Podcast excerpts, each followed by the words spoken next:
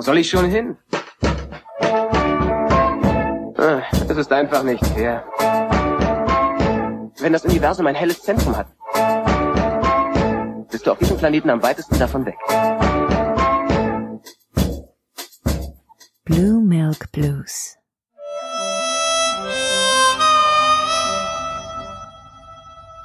Dank Ferrick und herzlich willkommen zur 56. Folge von Blue Milk Blues. Schön, dass ihr reinhört. Ich heiße Tobi und bin wie in jeder unserer Mandalorian-Besprechungen hier mit. Mit Katharina. Guten Tag, hallo und morgen. Heute geht's wieder im Doppelpack weiter. Kapitel 11 und 12 von The Mandalorian. Unsere zweite Folge zur Staffel 2, wenn man jetzt unsere Auftakt-Vorbesprechung nicht mitzählt. Wie geht's dir denn gerade mit der Serie? Ähm, also ich, ich weiß nicht, was ich erwartet habe, ehrlich gesagt, nach unserer letzten Besprechung. Wir hatten ja ein klein wenig so auch äh, anhand des Trailer-Materials so ähm, rumgesponnen, wie es jetzt weitergeht. Und ich sag mal so, das meiste davon hat sich ja in den ersten drei Minuten auch verwirklicht. Ja, stimmt. Dass äh, unser Mando dann mit der Razor Crest irgendwie nach Trask humpelt, um die Frog Lady da abzuliefern. Und also wie gesagt, ich weiß nicht, was ich erwartet habe, was anschließend passiert, aber das, was wir bekommen haben, war alles, was ich haben wollte und noch ein bisschen mehr. Also ich glaube so nach, ich habe irgendwann auf die Uhr geguckt und dachte so, okay, die Folge läuft erst zehn Minuten und ich könnte einfach nur abfeiern ohne Ende. Ja. Ähm, also ich, ich weiß nicht, die, ich glaube, die ganze Folge war so schnell vorbei, auch obwohl es ja 40 Minuten waren, ähm, weil einfach keine Szene überflüssig war. Das, was passiert, darüber werden wir ja wahrscheinlich noch in, in Tiefe reden, aber es war einfach nur großartig die ganze Zeit. Ähm, und auch Kapitel 12, das war zwar ein bisschen ruhiger insgesamt, aber da gab's ja so vor allen Dingen gegen Mitte den ein oder anderen What the fuck Moment, ähm, der noch mal ganz anderes Fass aufmacht, weil ich dachte so, okay, jetzt habt ihr mich aber wirklich reingezogen. Also, wenn ich Staffel 1 schon gut fand, bin ich bis jetzt bei Staffel 2 voll an Bord. Aber ich weiß nicht, wie es dir geht. Also, wie gesagt, ich grinse hier wie so ein Vollidiot mein Mikrofon an. Also mir ging's so, ich ähm, saß äh, Kapitel 11 und 12 die ganze Zeit eigentlich da wie Baby Yoda am Schluss in der Razor Crest von Kapitel 11 mit den Armen oben und wie und ähm, also so dieses ne, einfach zurücklehnen und Spaß haben damit, was man ja irgendwie ja bei Star Wars teilweise fast schon verlernt hatte. Ne? Also ich muss sagen, jetzt bei den bei der Sequel-Trilogie, da war immer zu sehr bei mir das Gehirn mit eingeschaltet und ähm, man hat immer irgendwie so gleich noch mit analysiert und, und skeptisch betrachtet und so. Also so ging's mir jedenfalls. Und hier ist es jetzt einfach so dieser reine Spaß an Star Wars und an diesem Universum und ich feiere das auch gerade mega ab. Ähm, mir ging's ja so mit Staffel 1, dass ich da immer wieder so meine Problemchen hatte, auch wenn es mir insgesamt sehr gut gefallen hat.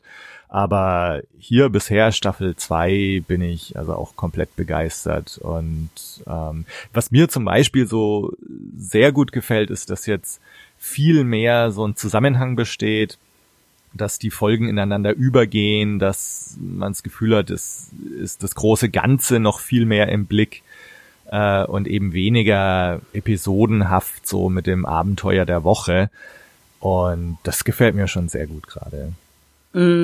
Ja, das, das ist auf jeden Fall, finde ich, eine total große Verbesserung im Gegensatz zu Staffel 1 und natürlich auch, dass sie jetzt ähm, deutlich mehr sich an also an dem schon vorhandenen Canon auch bedienen. Ne? Also Ja, ja, ja. wir hatten das, glaube ich, ja letzte Woche auch schon mal besprochen, dass einfach dann ja auch Buchcharaktere reingezogen werden oder jetzt in dem Fall ja halt aus The Clone Wars und was weiß ich nicht was. Also dass du viel mehr das Gefühl hast, die Geschichte ist nicht so ein losgelöstes Ding, das irgendwo am at, at the ass end of nowhere abläuft, so, sondern äh, sich jetzt wirklich ins Zentrum der, des Star Wars Universums bewegt. Jetzt nicht unbedingt physisch, weil sie scheinen ja immer noch im Outer Rim zu sein die meiste Zeit, aber so ja, einfach dadurch, dass wir jetzt mal Charaktere treffen, die auch in anderen Serien vorkamen und so weiter, Leute auch wieder auftauchen und so weiter. Es stellt sich so eine, ja, es verwebt sich alles deutlich organischer miteinander, als es noch in Staffel 1 war. Zumindest fühlt es sich für mich so an. Ja.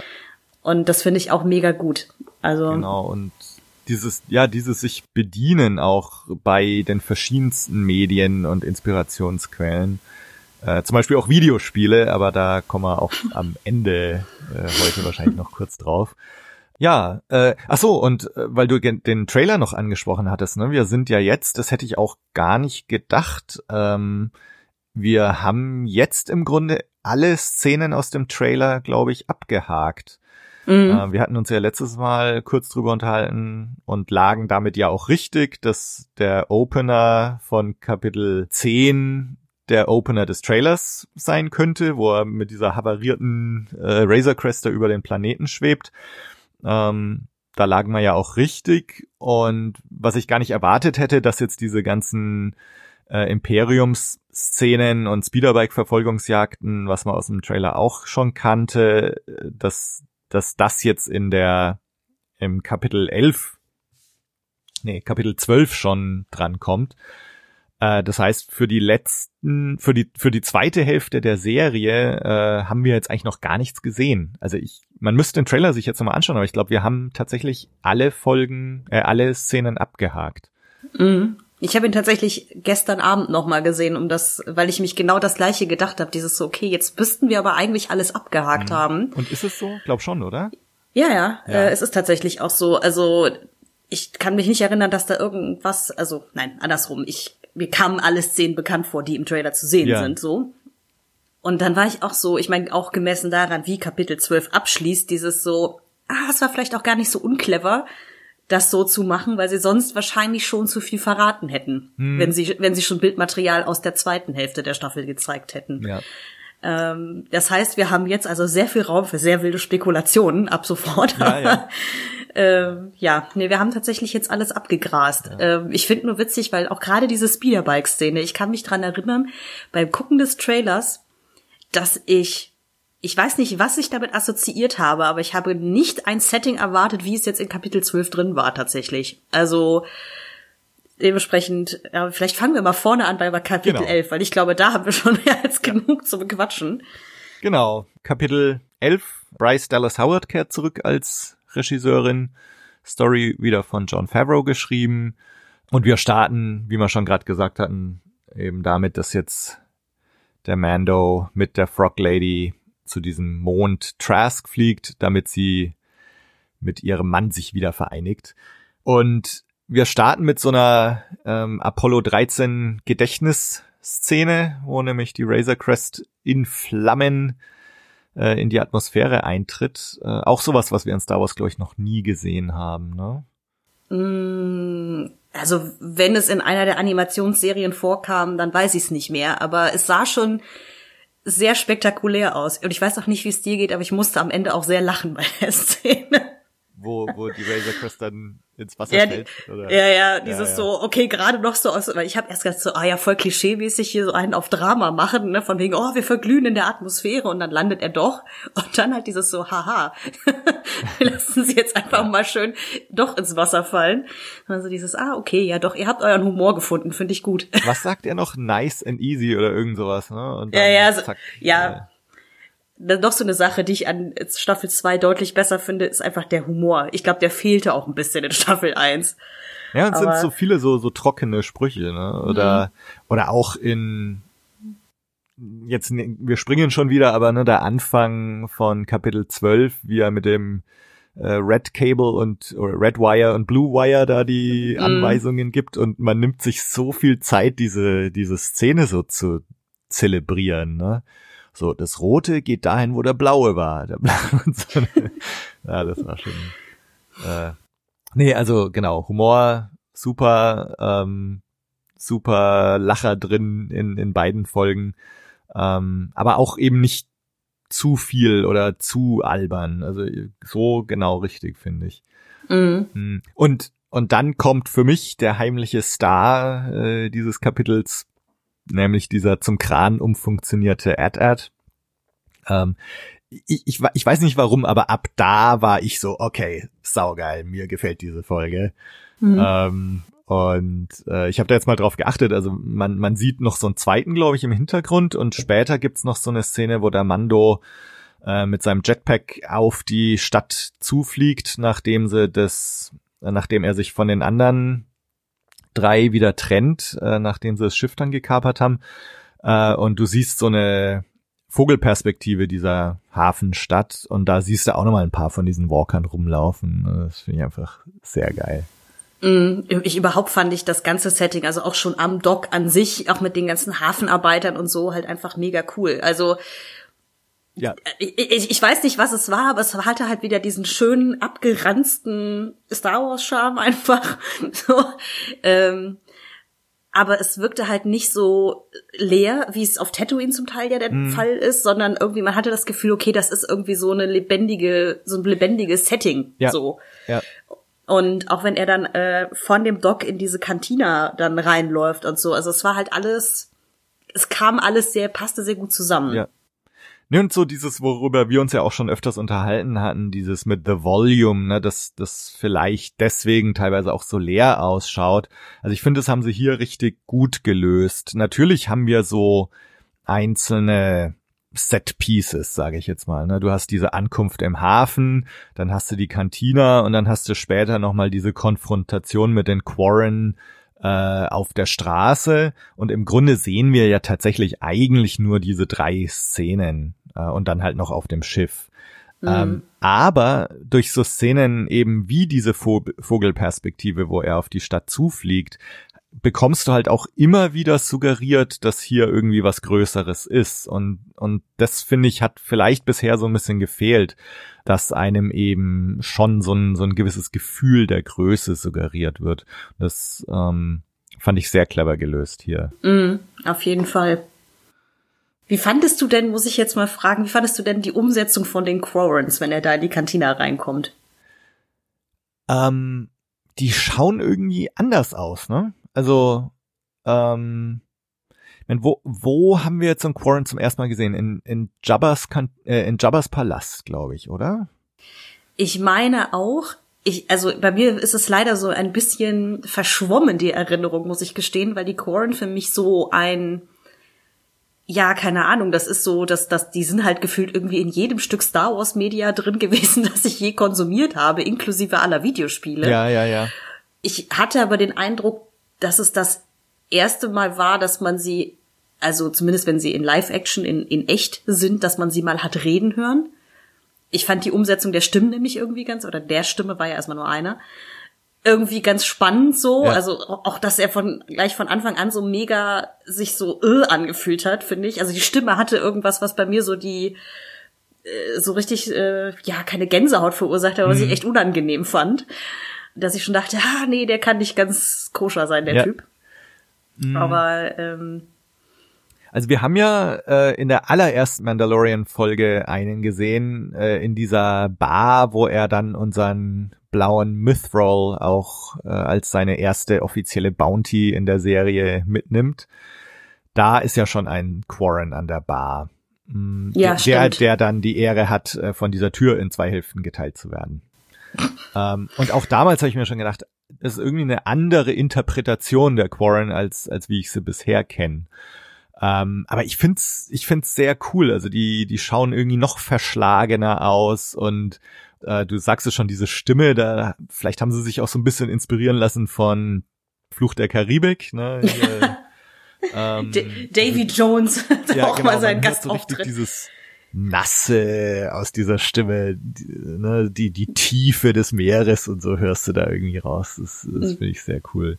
Mhm. Ähm, und ja, ich meine, wir sind ja, ne, äh, ich musste irgendwie gerade dran denken, dass äh, in den frühen 80ern die Spielzeugfiguren, ne, da hieß, hieß er dann halt Squidface und äh, Ponda Baba hieß Walrus Man und so. ähm, und dieses äh, Squidface hat man jetzt halt schon noch mal ein bisschen auf die Spitze getrieben, äh, getrieben ne, mit diesen sich bewegenden Tentakeln. Und mhm. in dieser Hinterhaltsszene, wo sie ihn ihm da auflauern ähm, und er You killed my brother, uh, now I will kill your pet. Ähm, und äh, was auch ziemlich geil ist, ich weiß nicht, ob dir das aufgefallen ist, der eine, der hinter den Kisten hervorkommt und die Waffe so auf den Mando hält, mit seinem Tentakel äh, adjustiert der noch was an seiner Waffe. Ist dir das aufgefallen? Nee, das habe ich nicht gesehen. Muss mal drauf achten. Also der, der irgendwie so ein Rädchen dreht er noch mit seinem Mundtentakel. Das ist ziemlich geil. Ich meine, gut, wenn ich bewegliche Tentakel im Gesicht hätte, würde ich die wahrscheinlich auch für diverse Dinge noch benutzen. Multitasking. Ich glaube, ich war noch so abgelenkt von dem Rest an Action, der da in der Szene äh, passierte, auch beim zweiten Mal gucken, dass ich das nicht gesehen habe.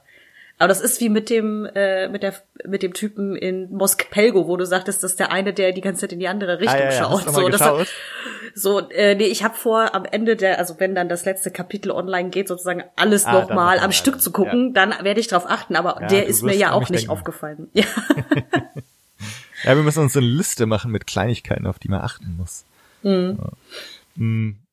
Ja, und dann haben wir natürlich unsere Mon Calamari hier, schön mit, mit Fischermann-Pulli, ähm, der ja auch gleich irgendwie zum erfolgreichen Meme geworden ist, dieser Typ. ja. Ähm, ja, ja, und dann kommen wir immer näher auf unseren ganz großen Moment zu. Ähm, erstmal haben wir noch so ein, so ein kleines Monster of the Week, also schon ein großes Monster, aber kleiner Auftritt nur. Hm. Ähm, unser, ja, Mana Core, haben sie gesagt, ne? Und es scheint ja wohl so eine Art Krake zu sein oder so, oder? Also ich hatte das so interpretiert, als wäre dieses kleine Tentakelviech, was im, ganz am Schluss der, des Kapitels in dem Cockpit noch auftaucht, dass das so eine kleine Version ist.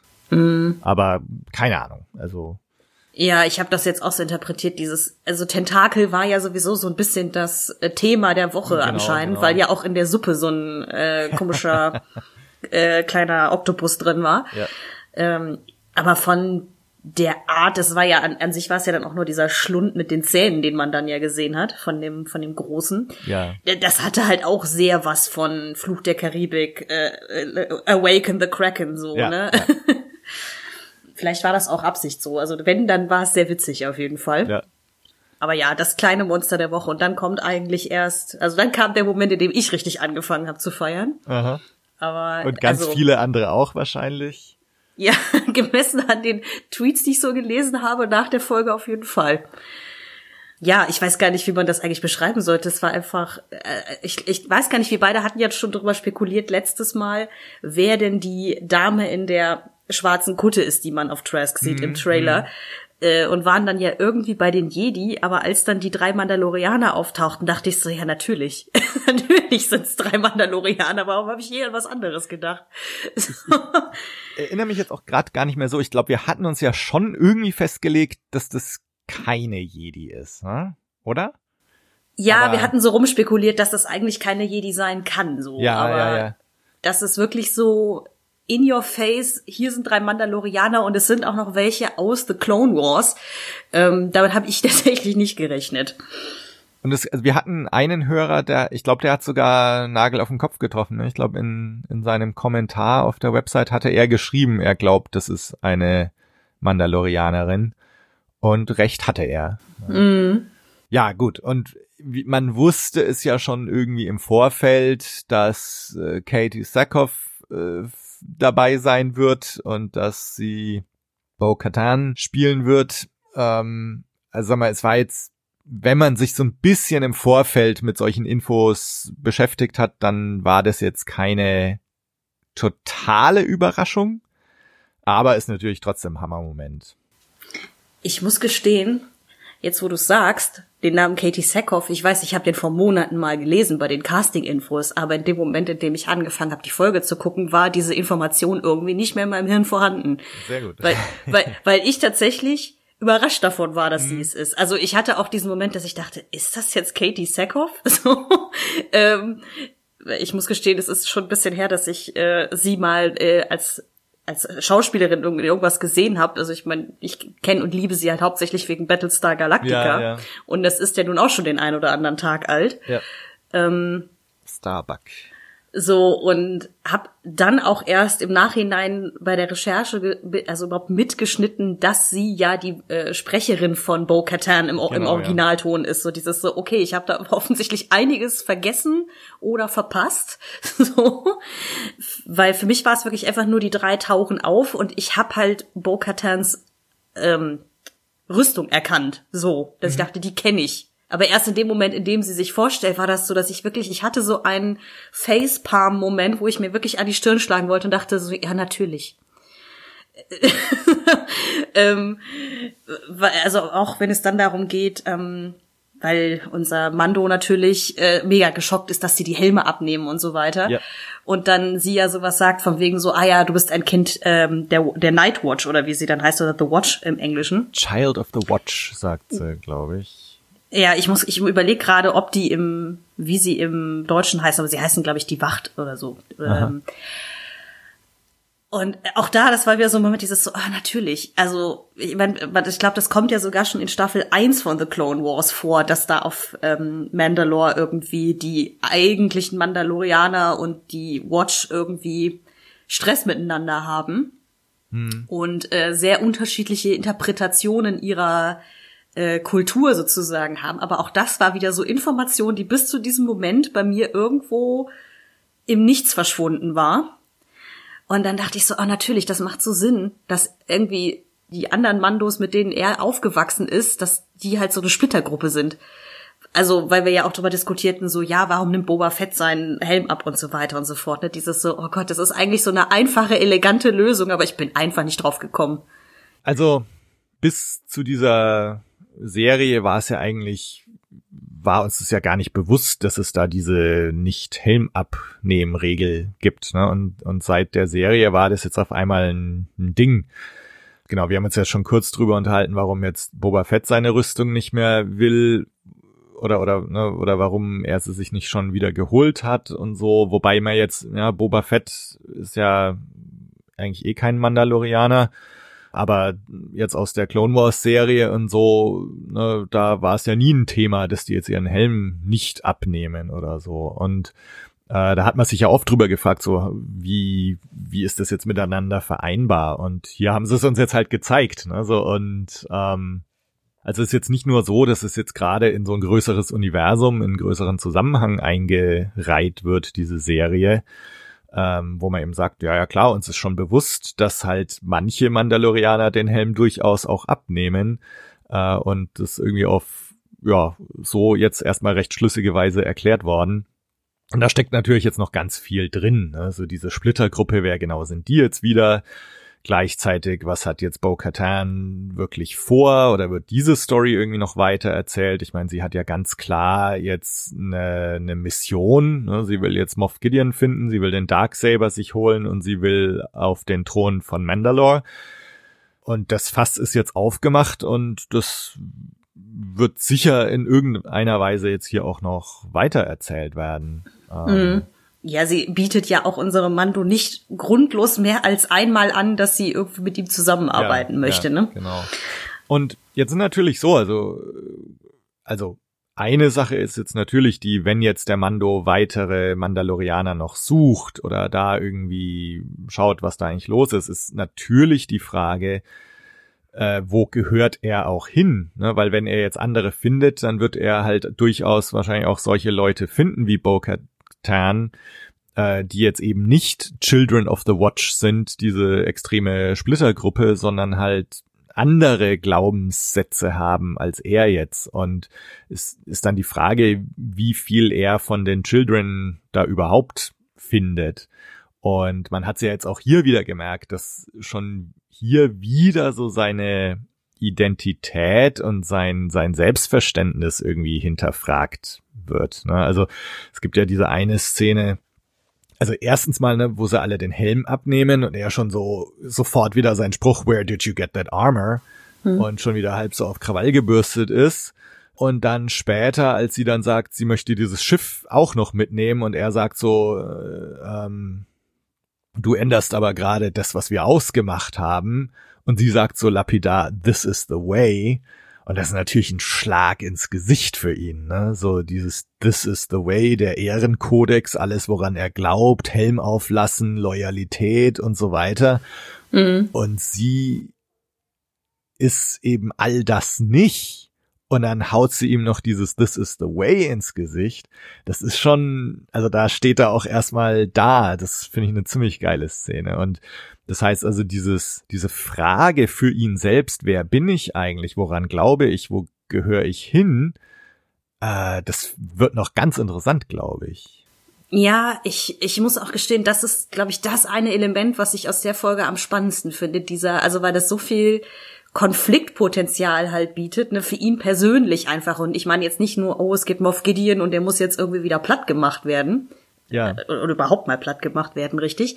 Sondern ja, dass das halt bei ihm wirklich dann so an so eine, wirklich an der Identität kratzt, was genau. ja wirklich, äh, wo ich denke, so, boah, das wird halt wirklich spannend, wohin er sich als Figur dann halt auch entwickelt, genau. ne? Auch im Hinblick dann auf diese ganze Mission, die er ja von seiner Schmiedin bekommen hat, das Kind bei den Jedi abzuliefern, weil wenn er ja rausfindet, dass das, was sie und auch die anderen von der Watch ihm so eingetrichtert haben als Kind, vielleicht alles gar nicht so das Gelbe vom Ei ist, sage ich jetzt mal. Ja. Vielleicht gibt er diese Mission auch äh, auf lange Sicht auf. Man weiß es nicht. Aber ich fand es auf jeden Fall sehr coolen Kulturclash unter Mandalorianern, sagen ja. wir es mal so. Ja. Also vor allen Dingen, weil auch, wie gesagt, Katie Sackhoff ihn ja auch anguckt mit so einem, mit so einer brutalen Kälte im Gesicht, so. Ja, ja. Nach Motto, du kannst mir gar nichts. Ich meine, gut, die hat auch die Klonkriege überlebt und was weiß ich nicht alles, ne? Also die Frau ist, glaube ich, abgehärtet. Ja. Aber äh, das war wirklich einfach nur äh, fand ich eine großartige Szene, auch wenn, also ich meine, wie gesagt, in der, in der ganzen Folge gibt es viele kleine, großartige Momente. Aber ähm, ja, ich fand sie als Bo-Katan großartig und auch, dass sie dann da direkt so, ja hier, ich muss den Gideon finden, ich muss den Darksaber finden und ich muss noch Königin von Mandalore werden. das ist so, sie, sie zielt nicht auf die kleinen Ziele, sagen wir es mal so. Das ist so, äh, dream big. Ja, ja. Nee, und also überhaupt noch mal kurz auch auf, auf die Tatsache zu kommen, ne, dass wir hier eine Cartoon-Figur haben, die jetzt zum Leben erwacht, dann auch noch von der Originalsprecherin.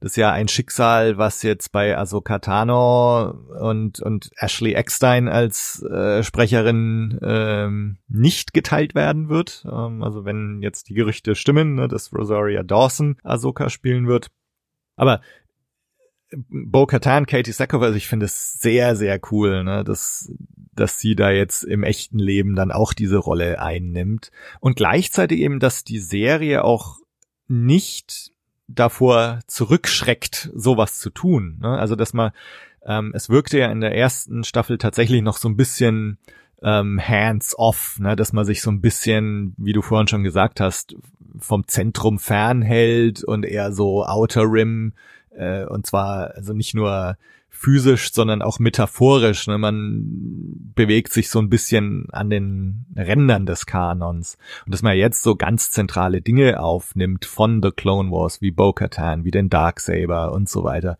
Äh, Finde ich schon sehr, sehr cool. Und es, ist, es wird mit so einer Lockerheit hier auch damit umgegangen. So eine mhm. Lockerheit, die, ich komme jetzt nochmal auf die Sequel-Trilogie, die dieser Sequel-Trilogie aber leider halt auch irgendwie gefehlt hat. Ich weiß total, was du meinst. Ich weiß nur gerade nicht, was ich dazu sagen soll, außer ja, stimmt. Wobei ich halt auch glaube, dass die Sequel-Trilogie, ich, ich komme halt nicht davon weg, dass ich glaube, dass sie da einfach zu viel dieses Nostalgia-Baiting betrieben haben, indem sie halt dann so, hier ist übrigens ein Element, das kennst du und hier, das kennst du übrigens auch. Ne? Also das, da waren ja so ganz viele Momente, die waren so in your face irgendwie, was diesen Fanservice anging. Und in The Mandalorian wird das so sehr unaufgeregt eingebaut. Also ja. Das ist jetzt nicht so, ich meine, gut, klar, der Auftritt von den drei Mandos inklusive Bo-Katan ist halt schon ziemlich cool inszeniert, aber das ist jetzt nicht so, hier, die kennst du übrigens, die kennst du, kennst du, kennst du, kennst du, ne? So. Ja, ja. Ähm, es ist dann eher so, wenn man, wenn man jetzt The Clone Wars nicht kennt, muss man nichts über sie wissen, um sie als Figur zu verstehen in The Mandalorian. Genau. Genau. So, das ist so ein bisschen das, was ich mit unaufgeregt meine. Ne? Also ja. sie bedienen sich an dem, was da ist, aber ähm, setzen nicht voraus, dass du quasi alles kennst. Und wie gesagt, sie es, es, es wird einem halt nicht so ins Gesicht gerieben, irgendwie, habe ich den ja. Eindruck. Und da bin ich natürlich das ideale Testpublikum, weil, äh, wie ich ja schon oft erwähnt habe, ähm, ich wirklich Clone Wars bisher vermieden habe und ähm, ja jetzt erst angefangen habe, auch so im, im Zuge des Podcasts mit äh, David zusammen Clone Wars anzuschauen. Für ihn Rewatch, ich weiß nicht zum wievielten Mal und für mich tatsächlich zum ersten Mal anschauen. Und wir haben es aber gerade erst mal durch die erste Staffel geschafft.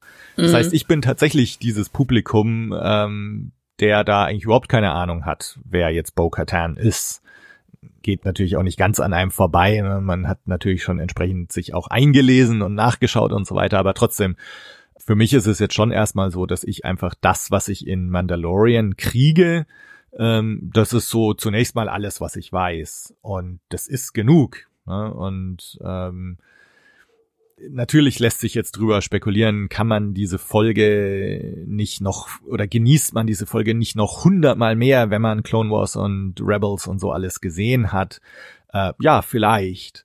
Trotzdem habe ich es trotzdem sehr genossen und auch gefeiert, diese ganze Folge. Und ähm, genau, also insofern funktioniert es, ist wieder so ein Beispiel für Sachen in dieser Serie, die für die eingefleischten Fans funktionieren, die aber auch, glaube ich, für den eher Casual Viewer funktionieren würden.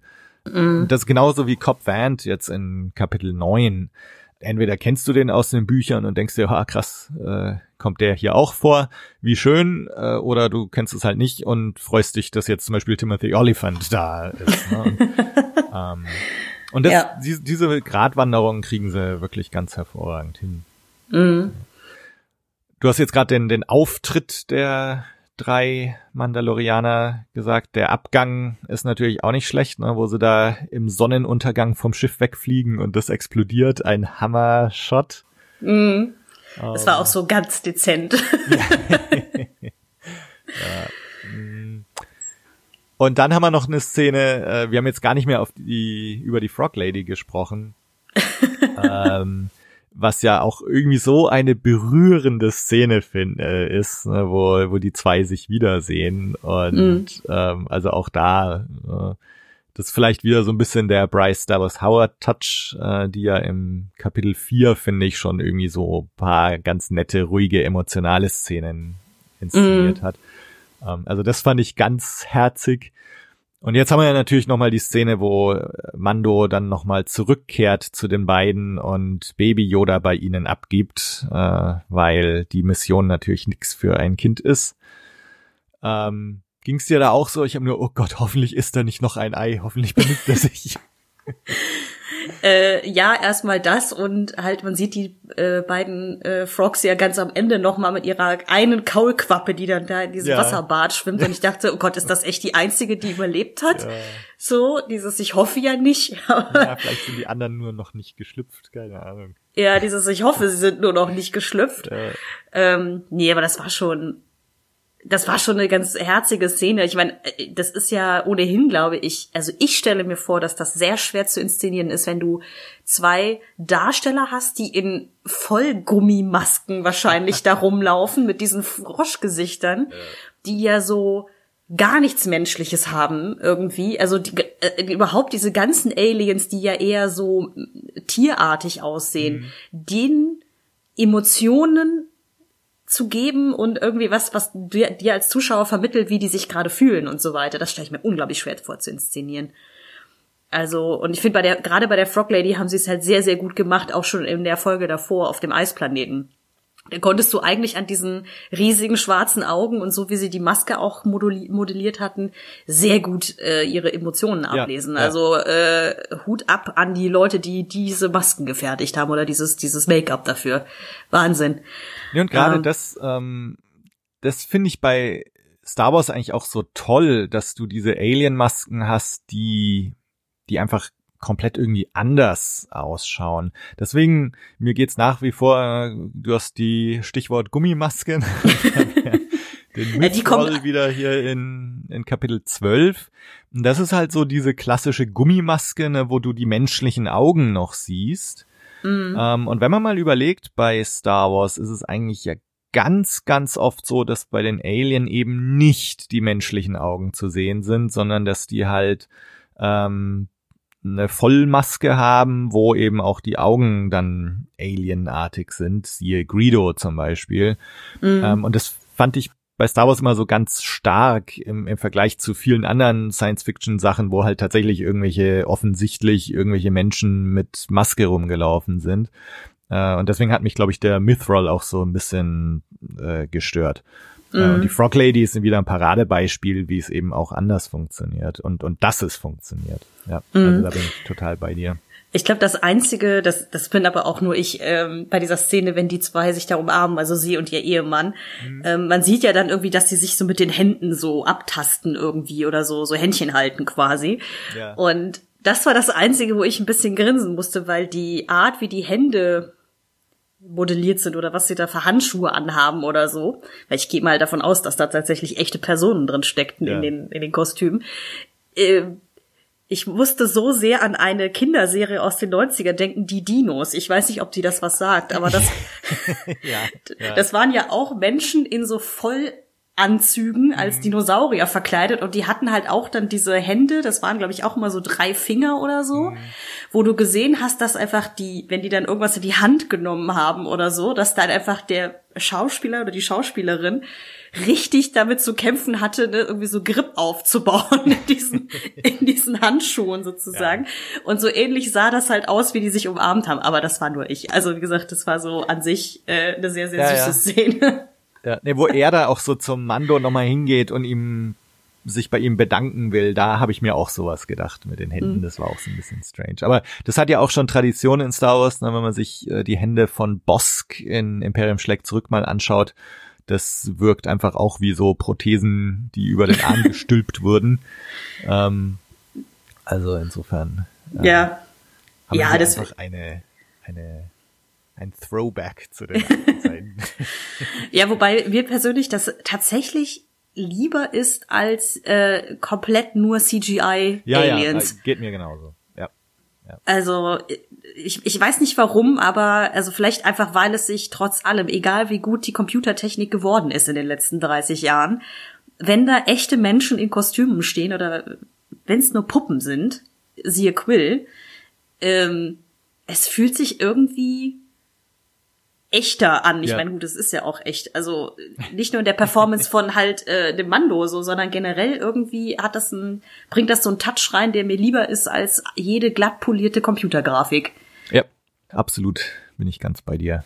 Mhm. Mhm. So, äh, jetzt muss ich aber fragen, eine Sache nochmal, wir nähern uns ja eigentlich mehr oder weniger dem Ende der Folge. Ja. Und weil du den Calamarianer schon angesprochen hast, ne? Ja.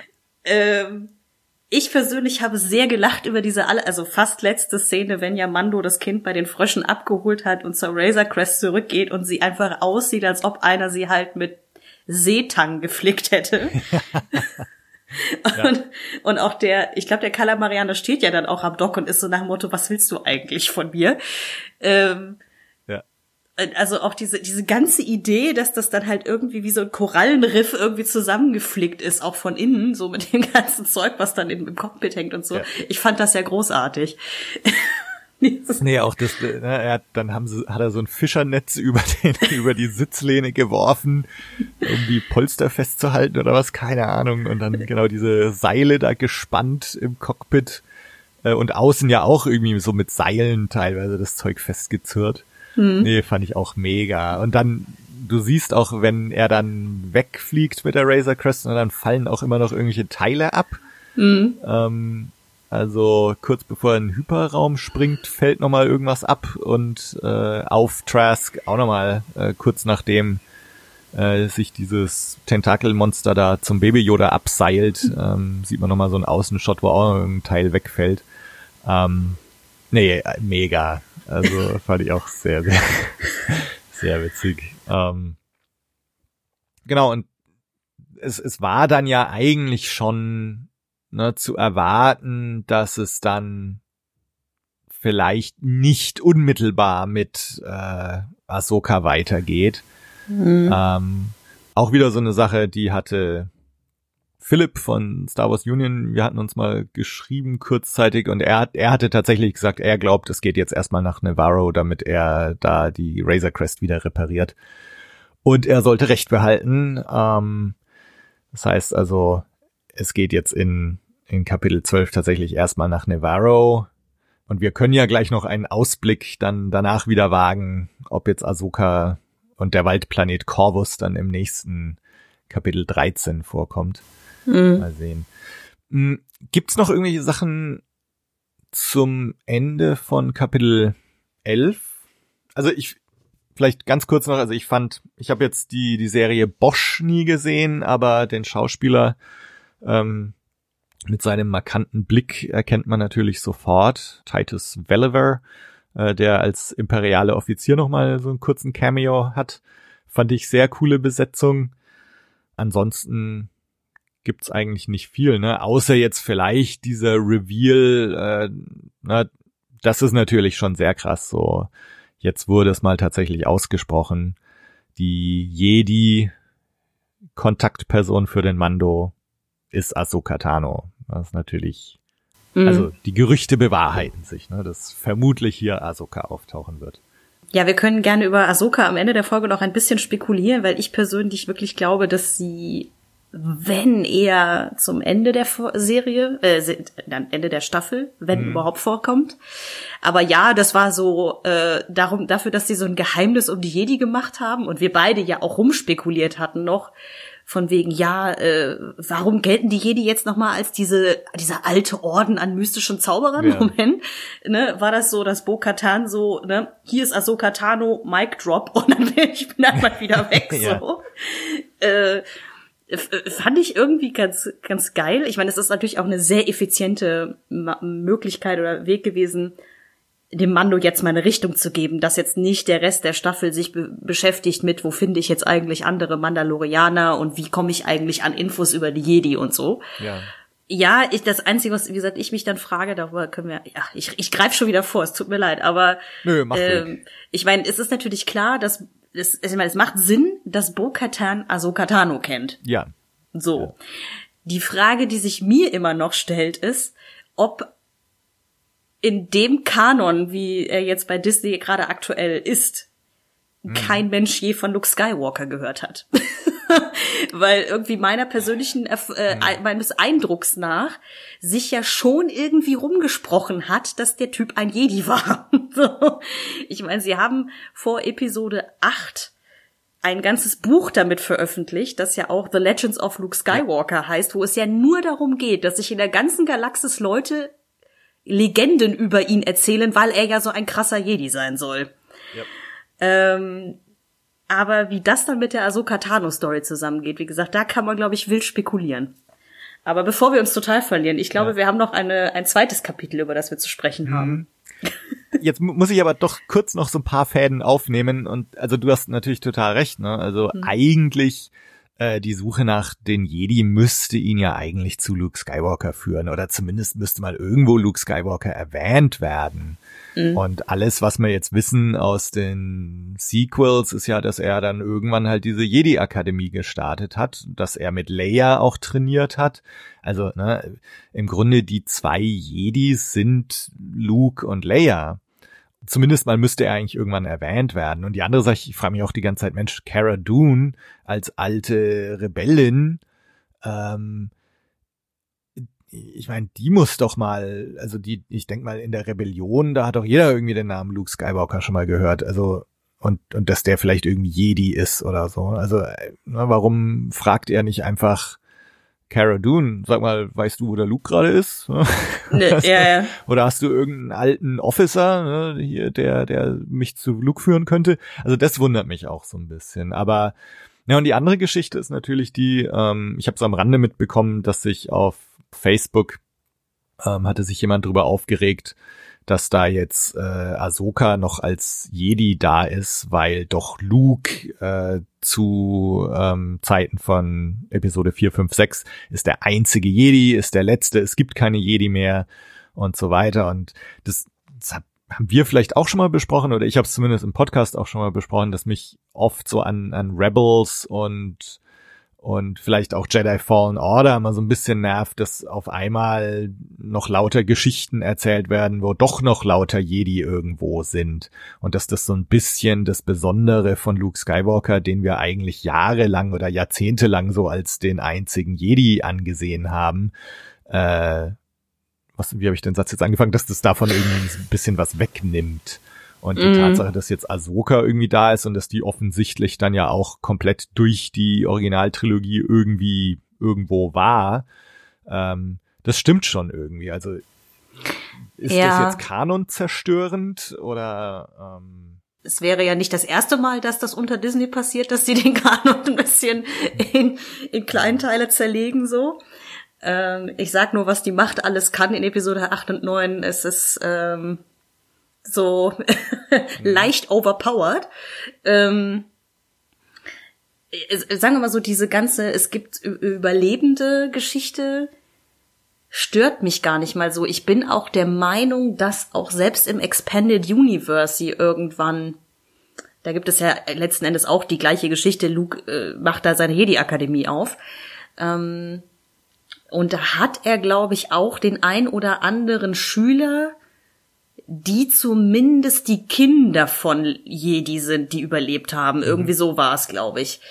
Ähm, oder die selber noch sehr, sehr jung waren, als dann die damals noch nicht existente Order 66 passiert ist. So, ähm, da war das natürlich alles noch ein bisschen mystischer, weil ich glaube, zu dem Zeitpunkt, das war, glaube ich, irgendwann in den 90ern mit der Jedi-Akademie, als das etabliert wurde im Expanded Universe, da gab's die Prequels halt noch nicht. Da konnte man so ein bisschen dieses, mit den überlebenden Jedi und deren Nachkommen so in, wieder ins Reich der Mythen schieben. Ähm, die Frage ist halt wirklich, ob sie die Fäden noch mal alle so aufnehmen oder irgendwie zusammenbringen, weil also es ist jetzt wieder so eine äh, Sequel-Trilogie-Bashing irgendwie, aber was mich halt generell an der Art, wie sie Luke handeln bisher gestört hat, ist, dass ich einfach nicht glaube, dass der nach Endor Peace Out gesagt hat und äh, sich irgendwohin ans andere Ende der Galaxis verkrümmelt hat. Also das glaube ich ja, gut, einfach er, er nicht. hatte ja zumindest mal noch angefangen mit seiner Jedi-Akademie. Er hat sich dann ja verkrümelt nach, äh, nach diesem Clash mit äh, Kylo Ren. Ne? Aber, aber Ja, das, ich weiß, also die, also es gibt bestimmt Leute, die die Aftermath-Trilogie noch ein bisschen präsenter haben als Mhm. ich, aber da war es ja auch schon mehr oder weniger so. Das spielt ja quasi in dem einen Jahr Ja, zwischen okay. Endor und Jakku, das auch immer so, auch wenn Han und Leia sich treffen, immer dieses so, ja, wo ist eigentlich Luke, weißt du, so, dieses, der ist halt irgendwie nie da und keiner weiß, was der eigentlich macht. Und auch in diesem Buch Legends of Luke Skywalker halten sie das ja absichtlich extremst vage, was er so treibt die ganze Zeit. Ja. So, ähm, ja, ich gehe mal davon aus, dass sie auf irgendeine merkwürdige Art und Weise auf diese ganze Exegol-Geschichte raus wollten in Episode 9. Aber ähm, es ist auf jeden Fall irgendwie da der Charakter, was sie mit dem veranstalten oder veranstaltet haben, ist so sehr strange auf jeden Ja. Fall bis jetzt. Weil das ist jetzt, dass jetzt Ahsoka die Ansprechperson für den Mando ist, um mal wieder zu der eigentlichen Serie zurückzukommen.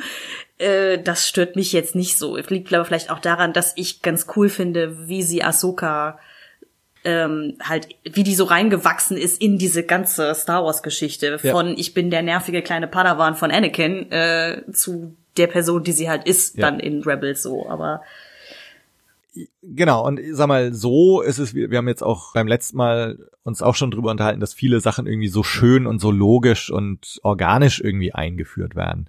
Wie du Mhm. jetzt schon gesagt hast, äh, es macht natürlich total Sinn, dass, wenn jetzt schon Bo-Katan auftaucht, dass sie die Verbindung dann zu Ahsoka herstellen. Also das, das macht einfach Sinn. Ähm, und die Frage ist, wir, wir spekulieren jetzt gerade drüber, wir wissen ja auch noch überhaupt nicht, wie, äh, wie wir Ahsoka jetzt vorfinden werden. Also, Mhm. ähm, klar, Bo-Katan weiß von damals, ne, Ahsoka, ja, Jedi und so weiter, aber äh, ich meine, wer weiß, was Ahsoka jetzt gerade treibt. Und Mhm. vielleicht hat sie ihre Lichtschwerter irgendwo eingeschmolzen oder was, ne? Wissen wir nicht. Also Ja. insofern kann schon auch sein, dass sie sich jetzt mit dem ganzen Jedi-Tum und, und so einfach nichts mehr damit zu tun haben will. Und kann auch sein, dass Ahsoka jetzt halt letztendlich sagt, naja, also ich bin hier die falsche Ansprechperson, äh, red mal lieber mit, mit Luke Skywalker.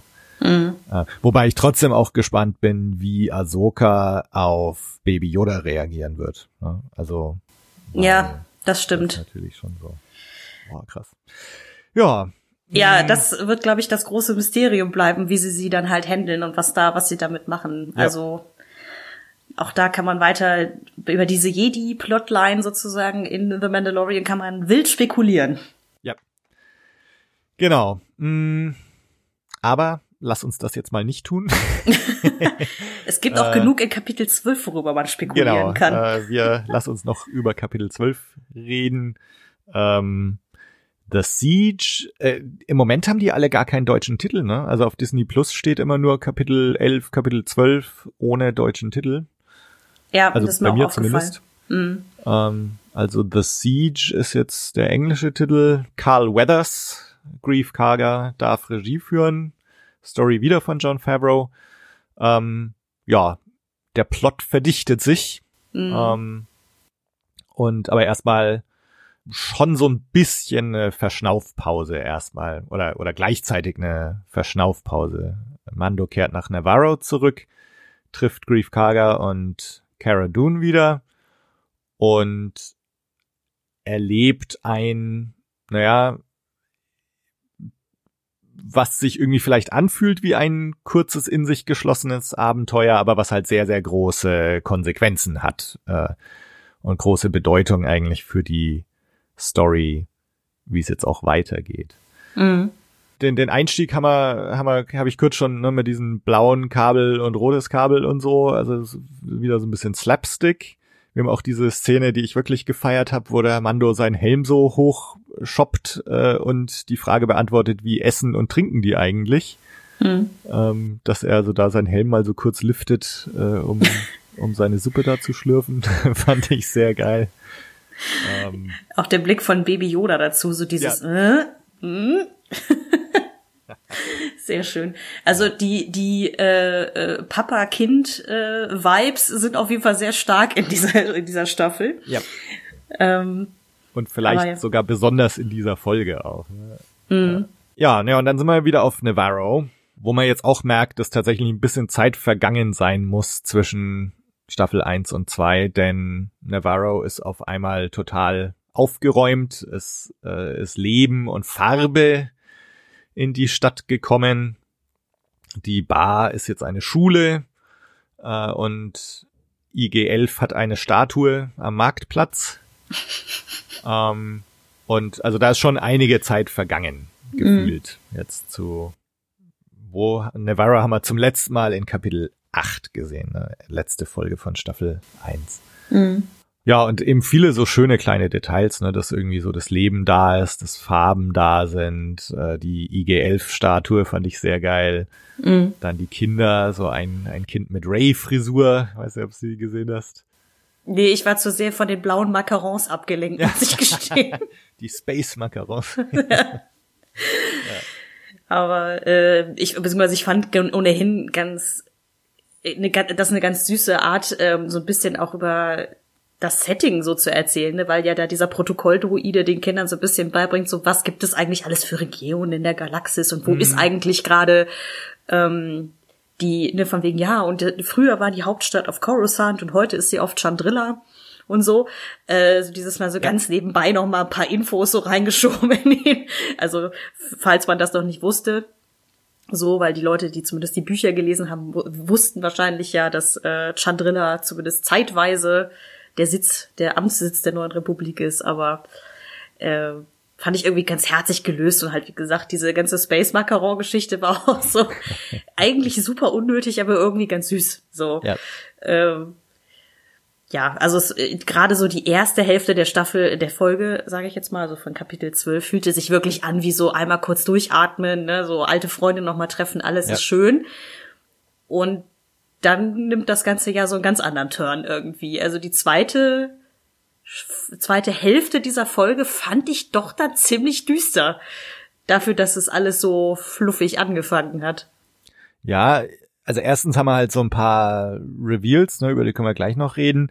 Und dann hast du aber halt wirklich so dieses, ähm, also ich habe so da schon so ein Dark Forces Vibe bekommen, ne, wo du durch irgendwelche Gänge läufst und Horden von Stormtroopern niedermäßt. Ähm, also der Buddy Count ist hier schon ziemlich hoch. Ne? War in der Folge davor auch schon, als sie da das Schiff gekapert haben und jetzt auch hier wieder, ne, also die Stormtrooper fallen reihenweise um und schon irgendwie krass. Also ich gerade bei den Stormtroopern habe ich das Gefühl, dass der Buddy Count hier viel höher ist, als wir das aus der Originaltrilogie kennen. Und also schon gar nicht so leichte Kost, wie die da alle niedergemetzelt werden. Ja. Ähm, und gleichzeitig, weil ich jetzt Dark Forces schon erwähnt habe, ähm, mir ging es ein bisschen so, dass ich das Gefühl hatte, das ist wie wenn man so ein Computerspiel auf dem leichten Setting durchspielt. ähm, also es, ne, die Gegner sind irgendwie keine richtigen Gegner, die fallen einfach alle um, schießt einmal hin, äh, können nix, treffen dich nicht. Also mir war das insgesamt so ein bisschen zu leicht, ne, dass da eigentlich zu wenig Widerstand da war.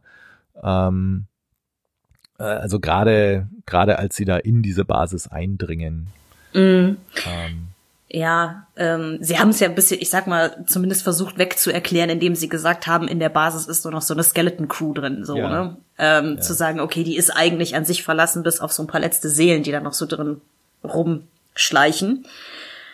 Ich muss gestehen, es gab auch so einen ganz kurzen Moment, wenn sie noch in der Stadt da bei Nevarro sind und Grief Karga ihm erzählt, so hier ist übrigens diese alte imperiale Basis und da kamen die ganzen Typen her, die der Moff Gideon am Start hatte. Ähm, das so ganz kurz mein Hirn dachte so, warum war das nicht schon früher mal Thema, dass da eine fette imperiale Basis auf dem Planeten ist so? Ich habe dann aber einfach gedacht so, ey, egal, lass es einfach laufen jetzt, ne? Also muss es sich jetzt nicht totdenken. Ja, und es, es stimmt auch. Ich glaube, es lag auch so ein bisschen an der, an dieser typischen imperialen Architektur, einfach dieser Basis, dass man halt äh, diesen, diesen Videospiel-Vibe hat. Ähm, gibt ja auch die ein oder andere Szene in Jedi Fallen Order. Ich, also ich glaube, du hast es nicht gespielt, ne? äh, doch, Ähm, also nicht komplett durch, aber ähm, ich hab's Ah. gespielt, ja. Ah, okay, ja, weil da gibt es zumindest auf Kashyyyk ja auch so eine, das ist glaube ich dann aber eine Raffinerie von den Imperialen, die halt auch genau diese gleiche Architektur hat, dass du direkt weißt, okay, hier sind die Bösen zu Hause. Ja. Ähm, und es hat halt immer dieses Ding von, ich schleiche durch diese Gänge und irgendwie muss ich an jeder Ecke gucken, ob jetzt schon wieder irgendwelche Sturmtruppen um die Ecke, Genau, also ja. da sind, die ich wegmähen muss. Ähm, und ja, ich fand auch schon in der Folge davor, also wenn die sich da selber, also der Commander metzelt ja seine Leute weg quasi, äh, das ist schon, sagen wir mal, eine neue Tonart des Imperiums. Also das ist schon, finde ich, um einiges fieser als das, was man sonst so kennt. Ja. Ähm, es hat ein bisschen eher was auch von der Art, wie das Imperium in Rogue One präsentiert wird, finde ich. Also, wo du wirklich Mhm. mal siehst, warum die Leute das Imperium bekämpfen. So. Ne, also da Stimmt, gibt es ja, ja. auch mit Ja. Diesen Gefängnisplaneten oder diese, diese, dieses Arbeitslager, in dem Leute sind und so. Und von dieser Basis habe ich so einen ähnlichen Eindruck gehabt. Ne? Also dieses, äh, Ja. also vor allen Dingen, weil ja dann auch herauskommt, dass es eigentlich eher ein Labor war. Ich finde, Labore haben sowieso immer so einen äh, Gänsehautfaktor in solchen Sachen. Ja. Und eigentlich auch wieder ein Videospielfaktor. Also ich weiß gar nicht, in wie vielen Laboren ich schon war in irgendwelchen Videospielen. So, ja gut, aber das, kann, das können sie bei Star Wars aber wirklich extrem gut, ne? weil wir gerade von Rogue One sprachen. Ich sag nur der Master Switch, der irgendwo mitten auf der Plattform steht. So. Ja. Dieses, das ist so typisches Videospiel-Level, so Ja. dieses, ich muss jetzt irgendwie darüber sneaken, ohne dass ich getroffen werde. So, nee, aber das hat mich nicht gestört. Es hat eher, glaube ich, sogar noch dazu beigetragen, dass es sich so heimelig anfühlte, weil, weil ich Hm. Ja, das nee, aus ich den ganzen Videospielen kenne. super, Ja. Ähm, Aber es und auch schon. da wieder, ne, es ist wieder so so unbeschwert. Ne? Man, äh, es fühlt sich nach Star Wars an, es tut aber auch nicht weh. Hm. Ähm, es, es fühlt sich mehr nach Star Wars an, für mich viel mehr auch als jetzt zum Beispiel, ne, haben wir uns ja drüber unterhalten, Kapitel 5, erste Staffel mit diesem Re New Republic äh, Gefängnisschiff, wo du ja schon gesagt hast, schaut so ein bisschen nach, ähm, was hattest du gesagt, 2001 Ja, Space nach- Odyssey oder so. Genau. Ja, ähm, äh, also da war der Look irgendwie so, äh, schaut es jetzt nach Star Wars aus? Und aber hier ist jetzt so, ja, es ist Star Wars, so schaut Star Wars aus, so muss es ausschauen, es fühlt sich so nach Zuhause an und man hat einfach Spaß dabei. Also Mhm. ähm, ja, irgendwie alles, wirklich machen sie alles richtig irgendwie, finde ich. Mhm. Ich muss aber, Ja. äh, äh, also ja. wir wollen gerade sagen, eine Sache, die mich aber in dieser Folge, das Einzige, was mich wirklich maßlos gestört hat, Aha. ist unser Mensch in der Gummimaske. ich musste auch die ganze Zeit an dich denken, schon als er halt da auf Navarro halt in dem Büro rumsitzt, ja. als der Gehilfe von Grief Karger und so. Ich fand auch diese Idee, dass wenn er halt irgendwie Angst hat, offensichtlich irgendwie Wasser ausbläst, ja. wie so ein Tintenfisch, fand ich irgendwie ganz witzig, aber es war so, ich, also auch da, dadurch, dass er ja diese Figur nur etwas tut, wenn er offensichtlich irgendwie bedroht oder belohnt wird, fand ich den ein bisschen nervig. Also mal von dem Namen ganz abgesehen. Ich nenne ihn jetzt nur noch Gelomyrtol. So, so wie dieses Erkältungsmittel durch seinen Namen. Aber äh, ah, ich weiß nicht, der war, das war das Einzige, der, was mir so ein bisschen, was mich ein bisschen gestört hat. Ich weiß nicht, wie es dir ging.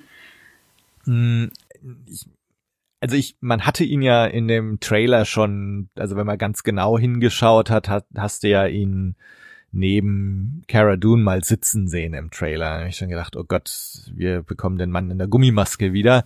Mhm. Ähm, also ich war mental darauf vorbereitet und ich meine, wie ich vorhin schon gesagt hatte, also mich stört halt grundsätzlich dieses, äh, dass du die menschlichen Augen siehst, weil ich das Gefühl habe, dass bei ganz vielen Star Wars Aliens das eben eigentlich nicht der Fall ist. Ähm, aber ich war irgendwie vorgewarnt, darauf vorbereitet, deswegen hat er mich jetzt gar nicht so gestört. Und äh, zumindest hat er halt mal paar ganz gute Lacher mit drin, ne? Also zum Beispiel, wo sie mit dem Traxler Marauder auf seinen Speeder krachen. ähm, und so, also insofern, ich, ich fand ihn vertretbar. Okay. Ähm, ich überlege gerade, ob mich wirklich was gestört hat in dieser Folge. Ähm, eigentlich gar nicht so. Also ich, ich würde jetzt auch sagen, dass dieses Kapitel vielleicht ein bisschen schwächer war als das davor. Ähm, nichtsdestotrotz ähm, hat es mir auch wieder sehr gut gefallen. Mhm.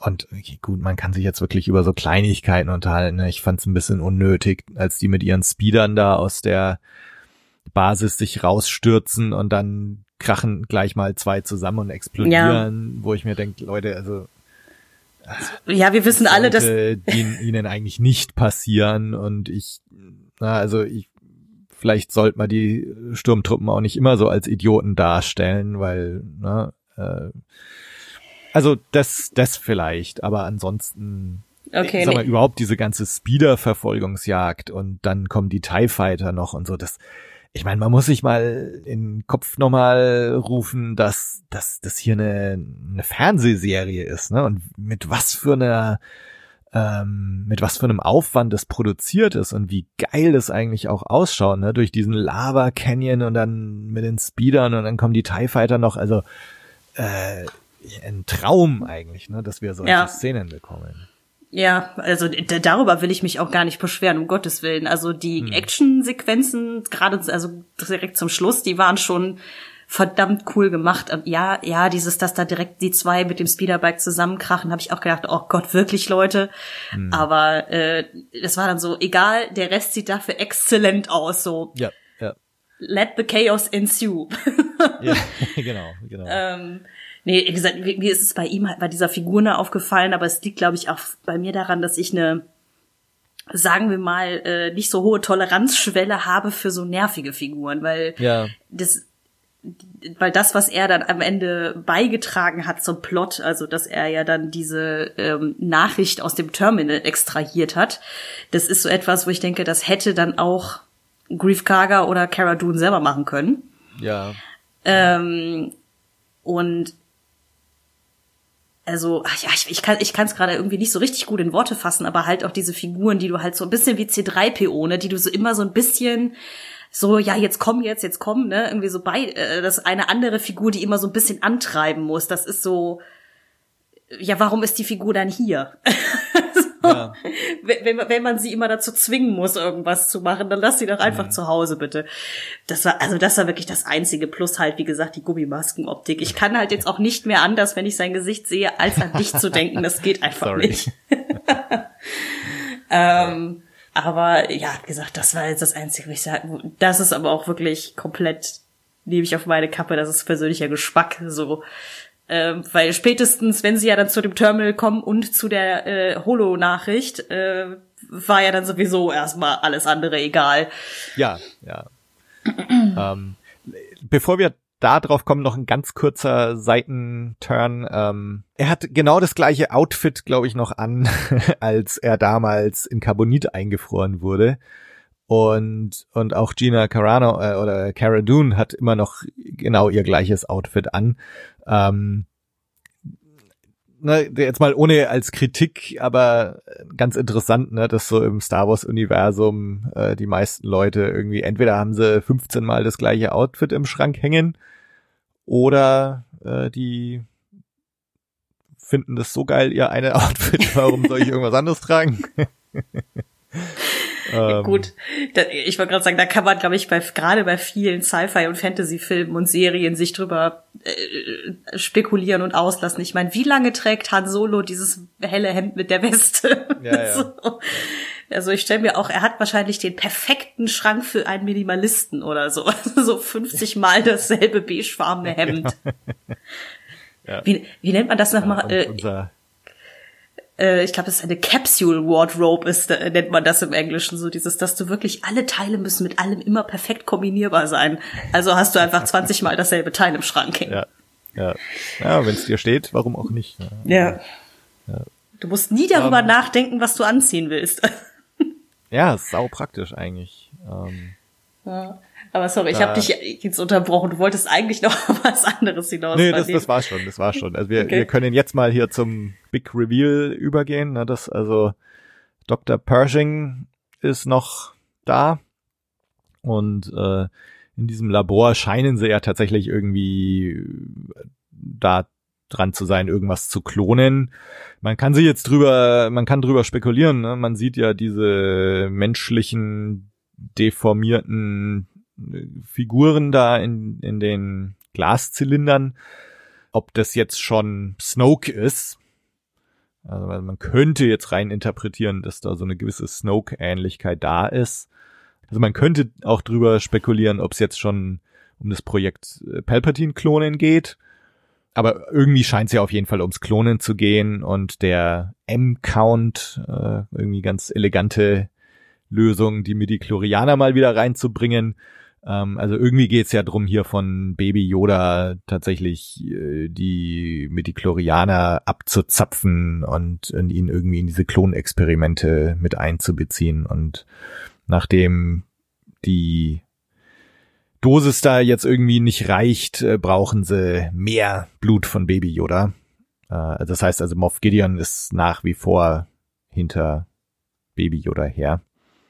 Und wir bekommen es jetzt halt mal ganz krass ins Gesicht gehalten. So hier, hier geht irgendwas vor. Hier wird irgendwas geklont. Ja, gut, dass du Snoke schon erwähnt hast, weil ich hatte tatsächlich aufgrund dieser Zellhaufen, die da in den, in diesen ähm, Containern drin waren, eher so Snoke hm. Eindrücke, so. Ja.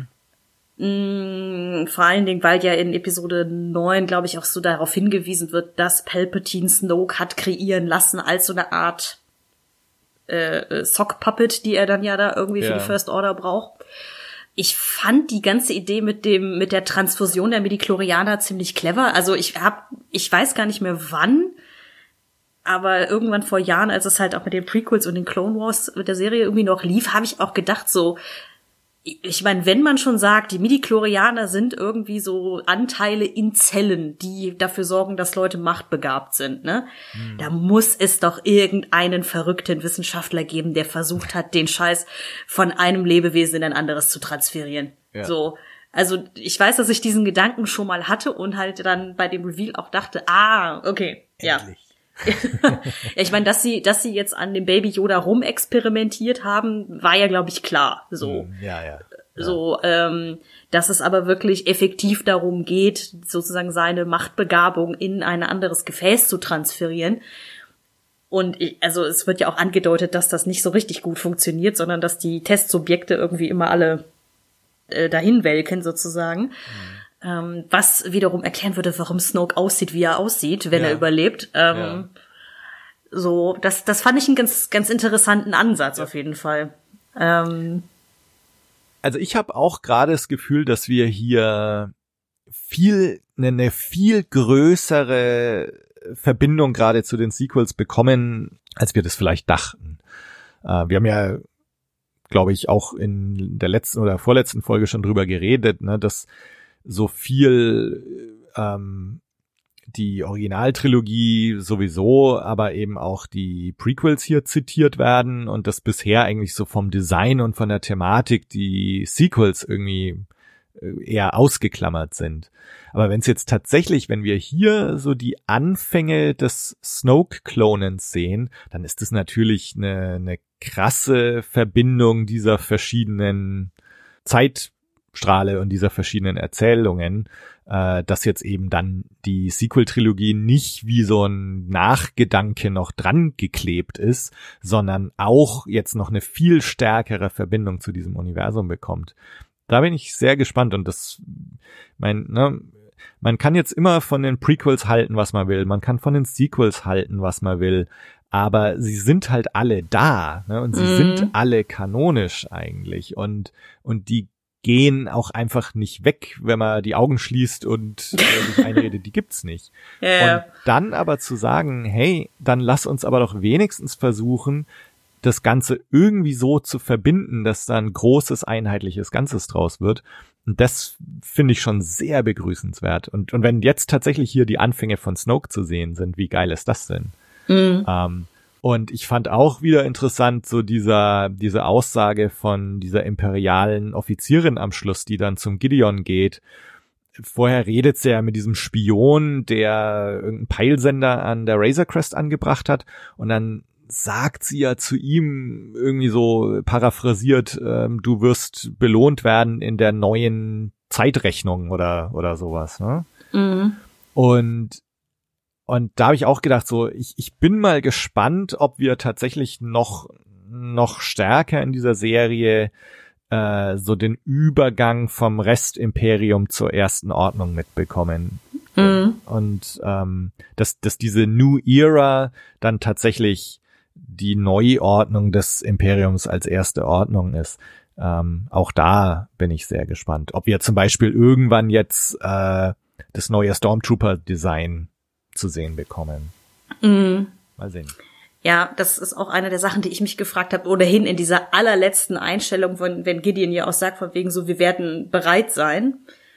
Und dann ja dieser Kameraschwenk kommt auf Anzüge, oder was auch immer da gefertigt wird gerade.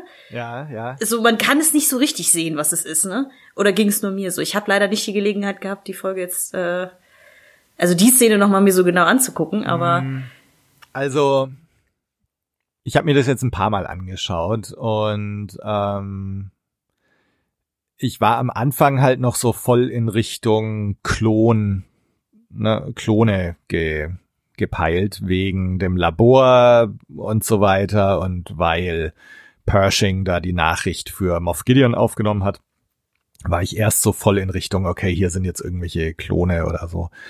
Dann, wenn man genauer hinschaut, es schaut ja aus wie so, also es sind ja so schwarze Rüstungen irgendwie, also so Death Trooper.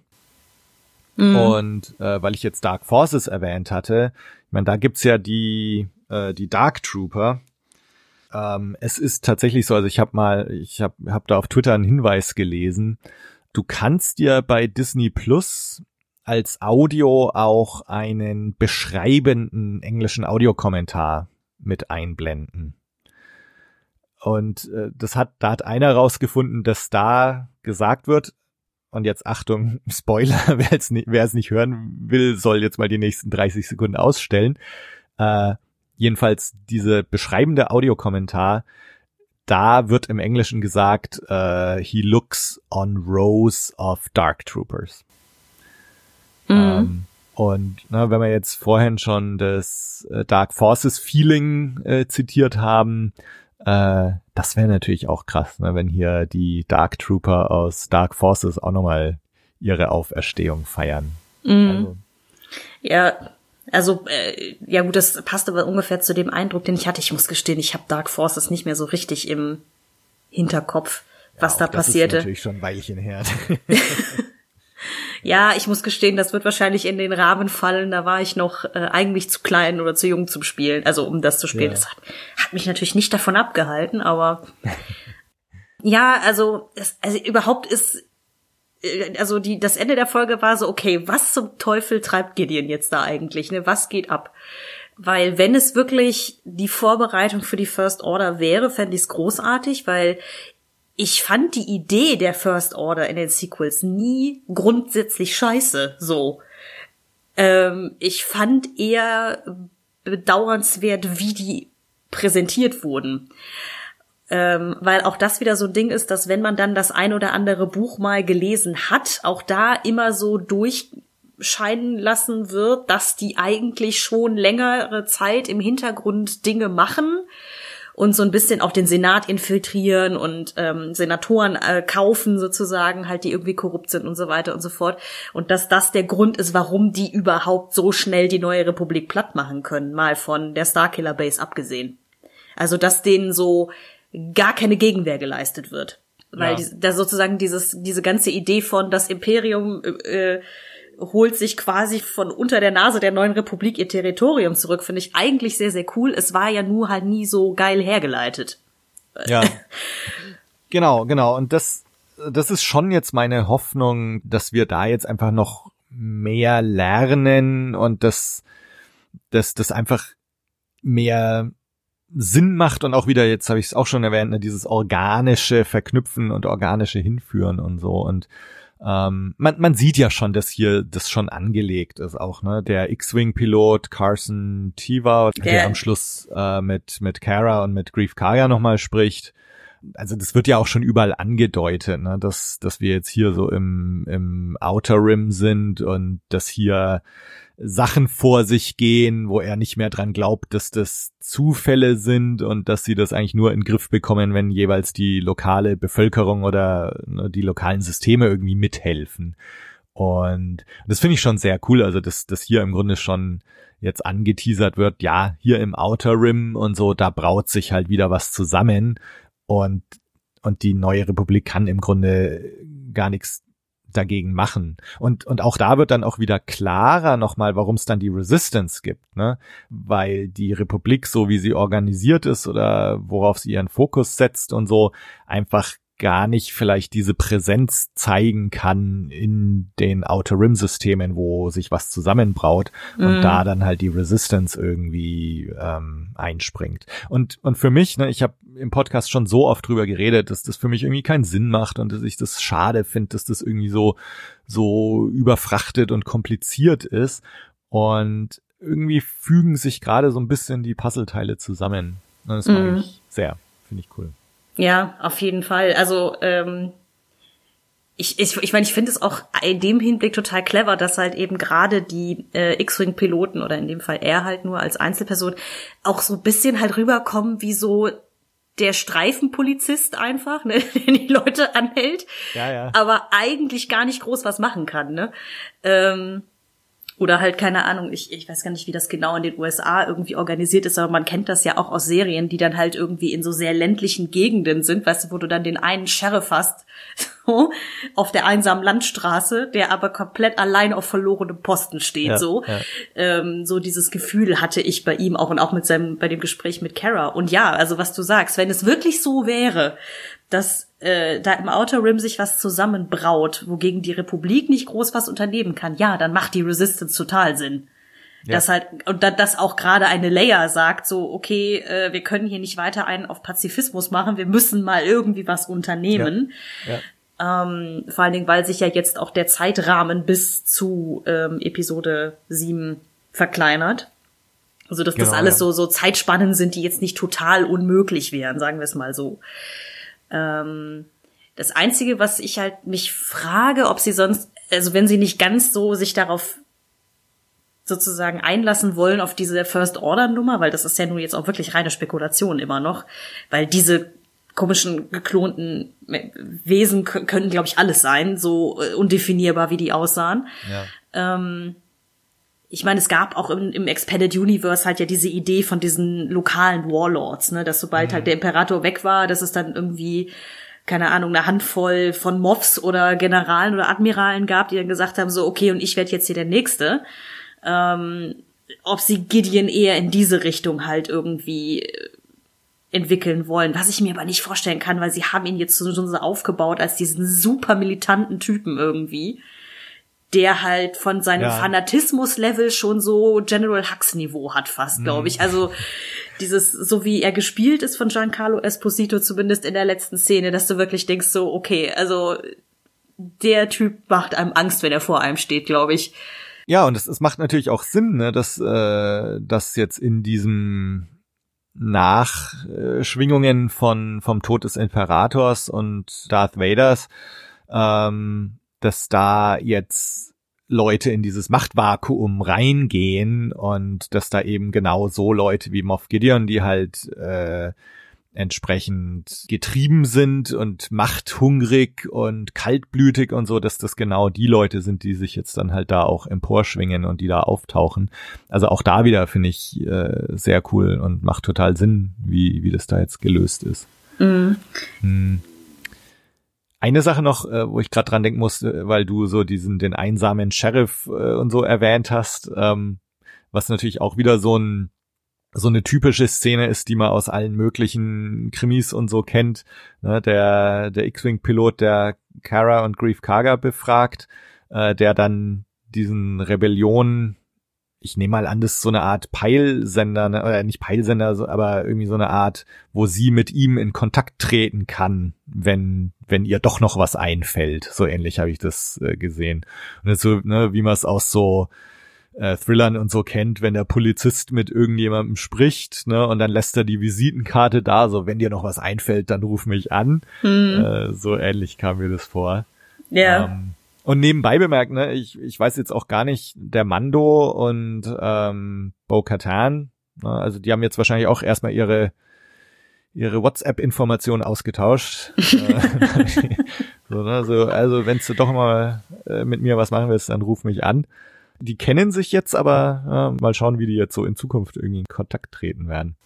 Ja, du hast es, du hast es also als so eine Art äh, äh, Homing Beacon verstanden, okay? Weil ich habe gedacht, er legt ja da dieses Rebellensymbol Dingsy auf den Tisch und ich habe gedacht, das ist so eine Art Orden oder irgendwie sowas. So nach dem Motto, um an ihr, an ihr Ehrgefühl als Rebellen zu appellieren oder so Kram. Dass hm. das ein Sender sein könnte. Ist, ich dachte so, weil sie nennt ihn ja auch äh, Blue. Ich gehe mal davon aus, dass das was mit seinem Abzeichen zu tun hat oder mit seinem ah. Rang. Ja. Ähm, und er ihr dann quasi dieses Abzeichen da da lässt, mehr oder weniger. So habe ich das verstanden. Dafür war also mir dieses das, Ding nicht dachte, eindeutig. Das wäre so ein, so ein Hologrammsender, ne? dass sie da jetzt mit ihm ah. Hologramm dann kommunizieren kann. Ah, okay, ja gut, das macht, würde natürlich auch Sinn machen. Aber das, es war mir ehrlich gesagt nicht eindeutig genug, weil mhm. dafür ist das ja auch einfach nur so, es sieht aus wie eine Plakette, das Ding. Ja, ja. Also, ja, schauen wir mal. Ähm, ich meine, das, also die Szene fand ich eh ganz schön. Ne? Musik irgendwie so ein bisschen anders, eher klassisch als als sonst bei Mandalorian, äh, emotional, ne? wo sie dann sagt, dass sie da bei der Zerstörung Alderans alle verloren hat. Ähm, das ist schon eine coole Szene. Mhm. Und, und die Frage ist jetzt natürlich, ne, äh, wie äh, werden Grief Karga und Cara Dune jetzt in dieser Serie weiter behandelt werden? Also ich meine, im Grunde sind die halt auf Navarro, diese imperiale Basis, das Labor ist jetzt zerstört. Ähm, an sich gibt's jetzt für den Mando keinen Riesengrund, wieder nach Navarro zurückzukehren. Außer ihm fällt jetzt ein, er könnte ja trotzdem mal mit Kara reden, ob die vielleicht Luke Skywalker kennt oder so. Aber ähm, ja, und also das heißt, da bin ich jetzt sehr gespannt, wie, wie die zwei nochmal auftauchen, ob die jetzt überhaupt in Staffel 2 nochmal auftauchen, ob wir die in Staffel 3 nochmal zu sehen bekommen werden. Mal sehen.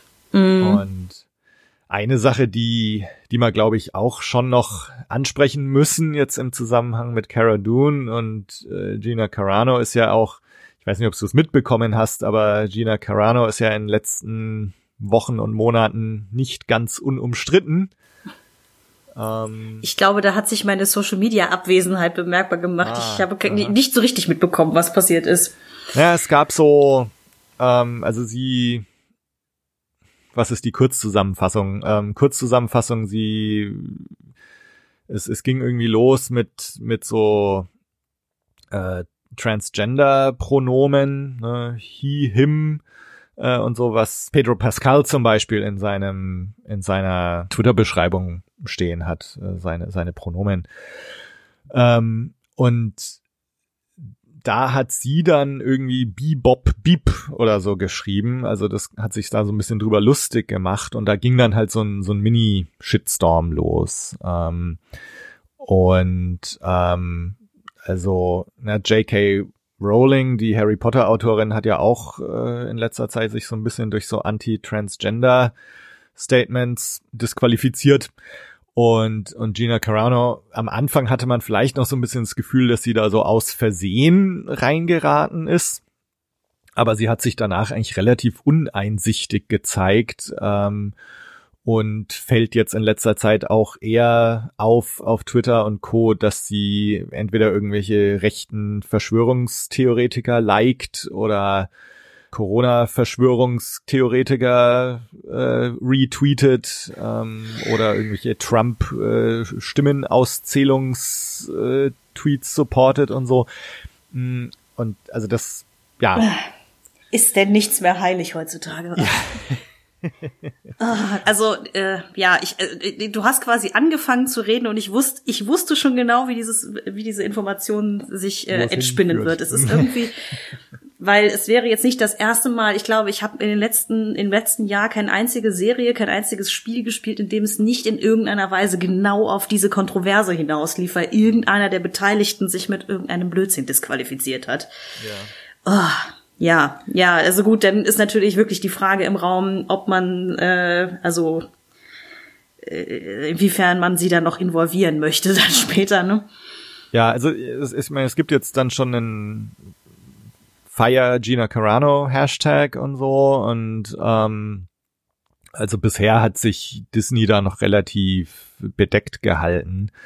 Ähm, das ist, ist eine, eine interessante Frage, ähm, na, inwieweit die Figur Cara Dune jetzt von der Schauspielerin Gina Carano und deren Ansichten zu trennen ist. Ne? Ähm, kann man jetzt Cara Dune noch gut finden? Also, ne, du bist jetzt da auch wieder interessante äh, Testpublikum, wenn du das alles gar nicht mitbekommen hast, ne, dann, dann schaust du diese Folge an und denkst dir vielleicht, oh, Cara Dune, cool. Ne? Mhm. Tough, cool, netter Charakter. Ähm, ähm, sag mal, grundsätzlich geht's mir nach wie vor schon so, dass ich jetzt Cara Dune als Figur mag ja, und mich auch freuen würde, sie wiederzusehen. Und ne, es ist immer, immer jetzt die Frage, in, inwieweit man hier den, den Künstler mit der Figur äh, trennen kann und muss. Ja, ähm. das ist natürlich eine äh, eine quasi sich selbst auffressende Diskussion, äh, gerade auch bei J.K. Rowling, wobei ich jetzt sagen würde, bei Schauspielern die, ja, die bringen irgendwie eine Interpretation des Ursprungstextes mit für diese Figur. So. Mhm. Jetzt ist es aber ja nicht so, dass Cara Dune irgendwie in allen zwölf Folgen bis jetzt vorgekommen wäre und mega ja. zentral für die Handlung ist. Ähm, deswegen ich sagen würde, wenn man sich entscheiden sollte, sie zu, neu zu besetzen, mhm. Eben einfach nur, um ihr keine Plattform zu bieten oder wie man das dann nennen möchte, mhm. zieht das bei mir nicht also ich finde ihren Charakter, den Charakter Cara Dune mag ich trotzdem, weil er halt dann doch nicht G Gina Carano ist. Mhm. Also wenn, wenn Gina Carano die Autorin wäre, wäre das was anderes, weil zum Beispiel die ganze Debatte bei J.K. Rowling, wenn man jetzt diesen Ausflug denn wagen möchte, ähm, da ist die Debatte, glaube ich, um einiges erhitzter, weil sie nun mal sich alles ausgedacht hat, was in ja, ihrer ja. Welt vorkommt. Ja, und ähm, jeder Autor oder Autorin ähm, etwas von sich selber und von seinen politischen Ansichten in ein Werk einfügt. So. Ob man will oder eben nicht ich glaube, sie halt als Schauspielerin hat nicht dieses Level an Kontrolle über das, was da passiert. Also umgekehrt, ne, wenn man sich anguckt, was wegen Rose Tico passiert ist, beziehungsweise mit Kelly Marie Tran. Ja. Das ist ja das, das umgekehrte Prinzip in völlig abstrus dann. Ne? Dieses so, die Frau wurde engagiert, um eine Rolle zu spielen, die sie nicht geschrieben hat und wurde dann dafür wirklich belästigt und bedroht. Dieses also die, sie hat ja nicht entschieden, wie Rose Tico gespielt werden soll. So. Ja. Ne? Ja, also, ähm, das, also, dass, dass das immer völlig daneben war, darüber müssen wir uns überhaupt nicht unterhalten. Mhm. Ja. Ähm, also, weil wie gesagt, wenn man sich entscheiden sollte, dass Gina Carano umbesetzt werden sollte, deswegen, ich wäre ihnen nicht mal böse darum. Also de dementsprechend, also das, das zieht für mich von Kara als Charakter nichts weg. Ja. Im Vergleich zu, wenn ich jetzt mir ein Harry Potter Buch in die Hand nehme und das lese, schwebt diese ba Debatte ja irgendwie immer mit einem mit, ne? Und das verändert tatsächlich die Art, wie man das Buch liest, wenn man solche Dinge weiß. Ähm, aber ach, es ist echt schwierig. Schwierig zu trennen, tatsächlich. Ja. Also, du hast recht, ne? die, die Figur Cara Dune ist, sag mal, John Favreaus Figur. Mhm. Ja, und ähm, Gina Carano ist halt das Vehikel, diese Figur zum Leben zu erwecken. Ähm, wobei das jetzt natürlich, ne, also jetzt auch zum Beispiel ähnliche Debatte wie Indiana Jones, äh, sollte es Indiana Jones Filme geben äh, mit einem anderen Schauspieler als Harrison Ford und ganz, ganz viele Leute sagen, nein, Harrison Ford ist Indiana Jones. Ne? Und das ist dann halt auch wieder so diese Gleichsetzung des Schauspielers mit der Figur und ich glaube zu einem gewissen abgeschwächten Grade ist es schon auch so. Naja, Gina Carano ist Cara Dune. Ähm, also ich glaube jetzt nicht, dass sie sie neu besetzen würden. Ähm, ich, ich glaube, wenn dann würde diese Figur halt stillschweigend äh, irgendwie aus der Serie entfernt werden und das, sag mal, die sind jetzt da auf Navarro und ich glaube, man könnte die Serie auch gut weiter erzählen ohne Grief Karga und und Cara Dune oder Ja. zumindest ohne Cara Dune. Mal sehen. Ne?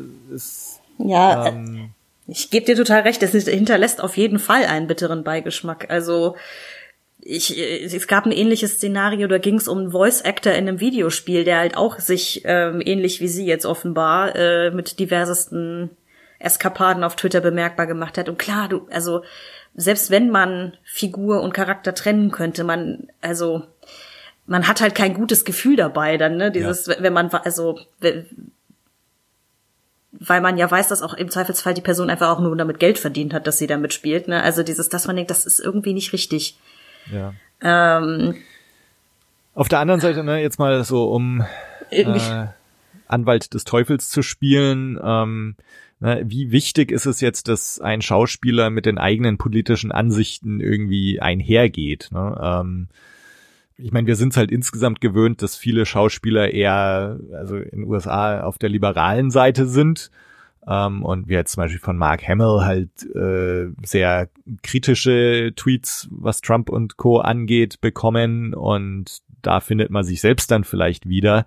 Wenn jetzt bei Gina Carano eher pro äh, Trump-Tweets kommen, ähm, muss man dann vielleicht sagen, okay, naja, das ist jetzt halt mal anders, als wir es normalerweise gewohnt sind. Mhm. Wobei man halt schon dann auch eine Grenze ziehen muss, wenn es einfach ähm, diskriminierende Sachen sind. ne? Ja, ja, auf jeden Und, Fall. Ähm, also da ist dann vielleicht eine Grenze überschritten und ich denke, da wird Disney und Co. schon auch äh, vielleicht ein Auge drauf haben. also da bin ich mir gar nicht mal so sicher, wenn ich ehrlich bin. Ich weiß nämlich Okay. nicht, ob du die ganze Kontroverse um diesen Mulan Live-Action-Film mitbekommen hast, weil da haben sie sich ja auch den ein oder anderen Schnitzer gegönnt, Ja. der aber, glaube ich, auch komplett in der Nacht verschwunden ist am Ende. Also die Disney hat das ganze Ding, glaube ich, einfach ausgesessen. Ähm, da war es, glaube ich, so, dass da die Hauptdarstellerin, die Mulan spielte, halt gegen diese ganze Freiheitsbewegung in Hongkong halt irgendwie ist und hier pro, äh, pro Gesetzgebung und wir müssen hier alles äh, stillschweigend irgendwie machen. Was natürlich jetzt nicht so richtig geil ankam. Plus, dass sie halt irgendwie, glaube ich, in den Credits dann irgendeinem irgendeiner Verwaltung, glaube ich, in China gedankt haben, die auch dafür bekannt ist, dass sie bestimmte Minderheiten in China irgendwie interni also so in so in so Lager schicken und so weiter. Okay, Ne? Also so okay. auch politisch vom Allerfeinsten. Ah, So, und ähm, habt auch diverseste kritische Videos mir darüber angeguckt und gedacht, so, okay, mal gucken, was sie machen. Mhm. Weil das ist schon, war schon echt harter Tobak und ich habe nie wieder was davon gehört. und die Antwort war nichts. Ja. Ja, ja, es, also Ja. ich glaube, das ist das, was mich dann am meisten frustriert, weil dieses so, ja, äh, sollte man eine Grenze ziehen, wenn irgendwie man ins äh, wenn Leute in den Bereich der Diskriminierung übergehen? Auf jeden Fall. Wird Disney das tun? Ich glaube ja nicht. Hm, hm. Die, also das, das ist, glaube ich, für mich eigentlich eher das Frustrierende, weil wenn es nach mir ginge, bräuchten wir das alles bitte nicht. So. Ja. Ähm, irgendwelche Verschwörungstheoretiker. Ich habe auch nicht kommen sehen, dass wir, dass diese Folge hier, die wir gerade aufnehmen, noch so politisch wird, aber ja, ähm, dachte, also das, na, das ist jetzt schon eine Sache gewesen. Das ist jetzt die Folge gewesen, in der Gina Carano Cara Dune eben wieder auftaucht. Und ähm, das ist schon ein Thema, was mich auch beschäftigt hat in letzter Zeit und ähm, wo ich auch finde, wenn jetzt Cara Dune hier wieder auftaucht, dann muss man das Thema auch mal ansprechen. Ja, ja, auf jeden Fall. Ähm, ich, ich, wie gesagt, ich finde es auch nur sehr äh, interessant, weil mir ähnliche Dinge halt einfach in komplett anderen Zusammenhängen, aber im Bezug auf Medien im Generellen einfach äh, entgegenkommen. Ne? Sobald ja. du halt etwas hast, an dem ein großes Team an Leuten arbeitet, ist natürlich die Wahrscheinlichkeit, dass einer von denen irgendwie so fehlgeleitete Ansichten hat, recht hoch. So. Die Frage ja. ist halt natürlich dann halt als Publikum, wie setze ich mich aus mit der Sache auseinander? Ne? Also dieses, kann ich auch etwas genießen und gleichzeitig wissen, was eine Person, die daran beteiligt war, schlecht ist oder eine, es, fallen mir, kann ich mich damit beschäftigen, dass bestimmte Elemente vielleicht problematisch sind und so weiter. Mhm. Also einfach dieses Thema kritische Auseinandersetzung mit Medien ist für mich selber so seit so zwei, drei Monaten sehr stark auf dem Radar. Mhm. Ähm, eben auch wegen so Sachen wie der J.K. Rowling. Und äh, es ja. gibt ja diese schöne Erzähltheorie vom äh, Death of the Author, wie sie so schön heißt, ja. also der Tod des Autors. Das dass die Frage für mich immer noch ist und ich selber habe noch keine Antwort. Das ist, glaube ich, so ein bisschen mein Problem gerade, weswegen ich hier so vage vor mich hinrede, ist, wo ich da stehe, weil die Theorie ja so viel sagt wie, ähm, ja, der Autor ist quasi Urheber des Textes und der Text kann in dem Fall auch das ein Film sein, sozusagen. Mhm. Äh, der basiert ja nun auch auf einem Text, mehr oder weniger. Ja. Aber meine Interpretation, die ich als Zuschauerin oder als Leserin oder so mitbringe, eigentlich das Entscheidende ist, mehr ja. oder weniger so. Ja. Ähm, und das ist halt, ja, es ist halt die Frage, kann man Kunst und Künstler trennen? Also, und das, ich habe selber noch keine richtig geile Lösung für mich, für, mhm. für, dieses, für diese Frage. Ja. ja. Ja, äh, wow. Death of the Author hätte ich auch, da, da hätte ich jetzt nicht geglaubt, dass man da noch heute hinkommt. Aber ähm, klar, also ne, da habe ich mich selber in meiner Uni-Zeit äh, auch viel damit beschäftigt und ähm, sag mal grundsätzlich, was jetzt Star Wars angeht, äh, bin ich schon eher so, dass ich wenn man jetzt mal vom Autor als Drehbuchautor, Regisseur zum, zu den Schauspielern hingeht, ne, dann das ist bei mir grundsätzlich so, dass ich bei Star Wars einfach, das ist nicht Mark Hamill, das ist Luke Skywalker, das ist nicht Harrison Ford, das ist Han Solo und so weiter. Ne? Also es ist für mich dann tatsächlich die Figur Han Solo. Und was jetzt Mark Hamill oder Harrison Ford und so weiter machen oder wer die sind, ist mir vollkommen egal bei mhm. Star Wars.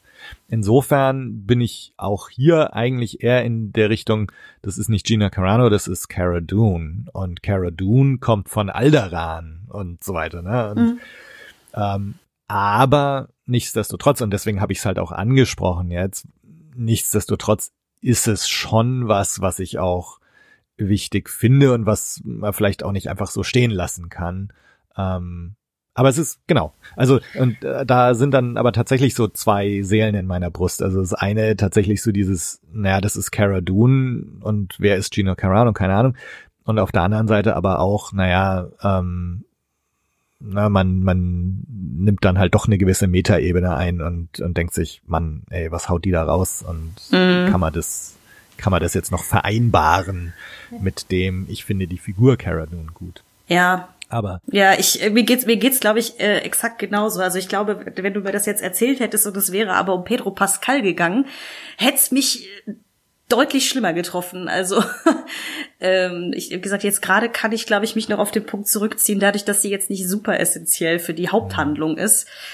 Ähm, dass ich dann vielleicht, wenn ich sie jetzt dann nochmal sehe auf dem Bildschirm, eher so denke, so, also dass man diesen fiesen Beigeschmack vielleicht hat beim Gucken, aber insgesamt noch die Serie gut gucken kann. Ähm, da gibt's ganz andere Dinge, wenn man dann auch irgendwie weiß, dass, ich sage jetzt mal der Klassiker bei halt einem Buch oder so. Ja, ja. Ähm, du weißt, dass, keine Ahnung, der Autor äh, oder die Autorin also wirklich Ansichten hat, mit denen man einfach nur, wo man einfach nur schreien will, nein. Ähm, selbst wenn ich dann den Text noch gut finde, äh, kommt irgendwann dieser Punkt, wo einfach diese Metaebene äh, so im Vordergrund steht, dass ich das nicht mehr genießen könnte, selbst wenn ich wollte. So. ja, ja. Ähm, ah, schwierig. Ja, also deswegen, ich verstehe dich total, was die zwei Herzen in der Brust angeht, weil man möchte das ja alles irgendwie genießen und es soll auch gerne alles irgendwie unschuldig unschuldig bleiben. Deswegen sagte ich ja, ist eigentlich nichts mehr heilig. ja. Ähm, mir ist aber durchaus klar, dieses, ich meine, ich bin jetzt nur auch schon äh, halt eben keine 15-Jährige mehr, die einfach irgendwie sinnlos Medien konsumiert, sondern man, ich meine, wir unterhalten uns ja auch, um uns einigermaßen kritisch mit dieser Serie auseinanderzusetzen. Und ähm, deswegen ist es auch gut, dass wir uns auch darüber unterhalten. Ähm, es wird für mich eigentlich wirklich eher spannend zu gucken, dass wenn die Serie jetzt weiterläuft, wie fühle ich mich dann, wenn sie auf dem Bildschirm zu sehen ist. So, ähm, Ja, ne? Ähm, Ja. Jetzt, jetzt können wir noch mal ganz kurz die Kurve wieder hinkriegen.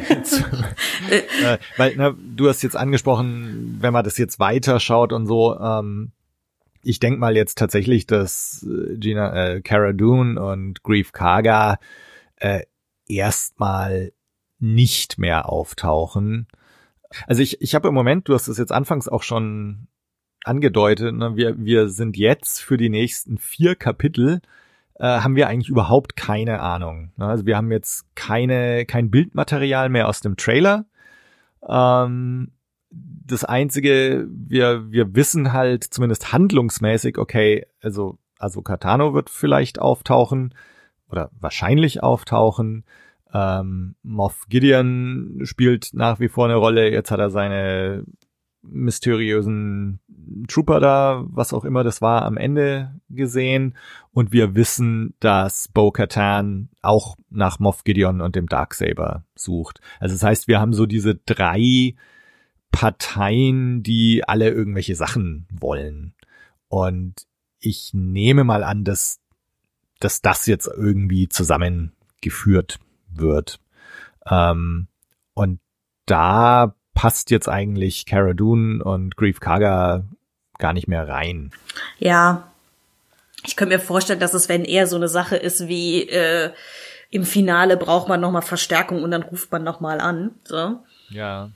Ja, spannend, ne? Also dieses, äh, oh Gott, ich muss jetzt gerade erstmal wieder äh, quasi einmal kurz Tabula Rasa in meinem Hirn machen nach der Diskussion gerade eben, weil das war so, ah, nee, ähm, wenn es nach mir ginge, könnte man Twitter auch gerne mal abschalten, einfach für zwei Monate. Mm. Nee, aber ja, wo, wohin geht die Reise jetzt? Ne? Also ich persönlich habe ja so ein Gefühl, dass auch wenn der Name Ahsoka Tano jetzt schon gedroppt wurde, ähm, ich glaube nicht, dass wir sie in dieser Staffel schon zu Gesicht kriegen, ehrlich gesagt. Oder wenn, dann vielleicht ganz am Ende mal.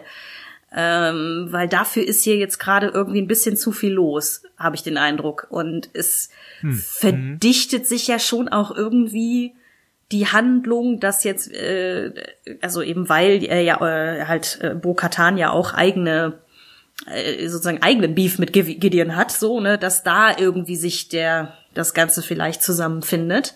Ja. Ähm, ob denn jetzt, wo Mando halt auch mal weiß, dass Gideon noch lebt, ähm, was er, er bis, bis Kapitel 12 ja noch nicht wusste, ähm, dass er vielleicht doch mal auf die Idee kommt, so, hm, vielleicht muss ich doch noch mal mich mit, mit ihr unterhalten, was da eigentlich abgeht. Weil ich wüsste jetzt nicht, also er hat jetzt quasi ja eigentlich nur die Möglichkeit, entweder ich suche mir jetzt Verbündete gegen Gideon oder ich mache halt weiter mit meiner Quest und suche jetzt Ahsoka Tano oder nicht. Oder hast du noch eine dritte Option? Also der Mando, ich gehe davon aus, dass er jetzt, jetzt ist sein Schiff repariert. Er hat gehört, dass äh, sein eine mögliche Jedi auf ähm, dem Waldplaneten Corvus äh, ist. Ich gehe davon aus, dass er da jetzt direkt hinfliegt. Und ich gehe eigentlich auch davon aus, dass wir Ahsoka Tano jetzt in der nächsten Folge zu sehen bekommen. Zumal die nächste Folge, das wissen wir schon von Dave Filoni, regiert wird. ähm, also das wäre jetzt für mich prädestiniert. Ne? Dave Filoni führt Regie, er ähm, führt hier seine Figur Ahsoka Tano jetzt zum ersten Mal auf der Leinwand, auf der echten Leinwand ins echte Leben ein. Ähm, genau, also deswegen, ich gehe davon aus, dass wir sie jetzt schon zu sehen bekommen und dass der Mando da direkt hingeht. Mhm. Äh, gleichzeitig ist also natürlich so, wir wissen, ähm, er hat einen Peilsender im Schiff. Äh, das heißt, theoretisch ab jetzt ist im Grunde Moff Gideon hinter ihm her und kann eigentlich da jederzeit zuschlagen, egal wo er jetzt hingeht. Das heißt also, wir könnten theoretisch auch in der nächsten Folge schon eine Situation haben, wo der Mando nach Corvus fliegt, nach Asokatano sucht und gleichzeitig ähm, schreitet das Imperium ein. Vielleicht hast du jetzt auch recht, ne? Er fliegt nach Corvus, aber findet Ahsoka noch nicht, weil ihm das Imperium gleich schon auf den Fersen ist. Mhm. Könnte auch sein. Und wenn, wenn wir da dann soweit sind, ne, dass tatsächlich der Mando von Imperium oder Gideon selbst sogar konfrontiert werden wird, dann ist natürlich auch Bo-Katan nicht mehr weit, die ja wahrscheinlich irgendwie die WhatsApp-Nummer vom Mando hat und äh, dann äh, gleich gerufen werden wird oder so, hey, übrigens, hier ist Moff Gideon, den hast du auch gesucht. Mhm. Ähm, ich glaube jetzt nicht, dass das gleich in der nächsten Folge passiert, ne? dass wir Ahsoka Tano zu sehen bekommen, Moff Gideon ist da mit seinem Darksaber, Bo-Katan kommt auch, auch noch mit dazu. Ähm, aber ich denke, dass das vielleicht grundsätzlich so die, die Konstellation jetzt für das Serienende sein könnte. Mhm. Ähm, aber ich denke mal, vielleicht ist es so, dass jetzt der Mando nach Corvus geht und da jetzt gleich Moff Gideon mit seinen äh, Dark Troopers auftaucht. Also das ist tatsächlich so dieses Reveal am Ende jetzt von Kapitel 12 gleich im Kapitel 13 eine Rolle spielt. Mhm. Ja. ja. Ah, ich, ja, ich bin mir halt so un unsicher, weil einfach da wirklich bei mir Staffel 1, da sind ja voll die Folgen 5 und 6 äh, nennen wir es mal Füller gewesen. Ja, ja. also das, äh, also dafür gibt es nicht genug Folgen in dieser Serie generell, dass es diese typischen Füller-Episoden gibt, die zu nichts ja. hinausführen. Aber ähm, die fühlten sich ja damals, als wir halt nur diese Folgen hatten, ein bisschen so an. Und ähm, ich bin mir halt nicht sicher, ob das jetzt äh, für 13 und 14, ob die ein ähnliches Schicksal erleiden oder ob mhm. sie wirklich es jetzt schaffen, nochmal über vier Folgen diesen Spannungsbogen oben zu halten, also so einen ja. durchgängigen.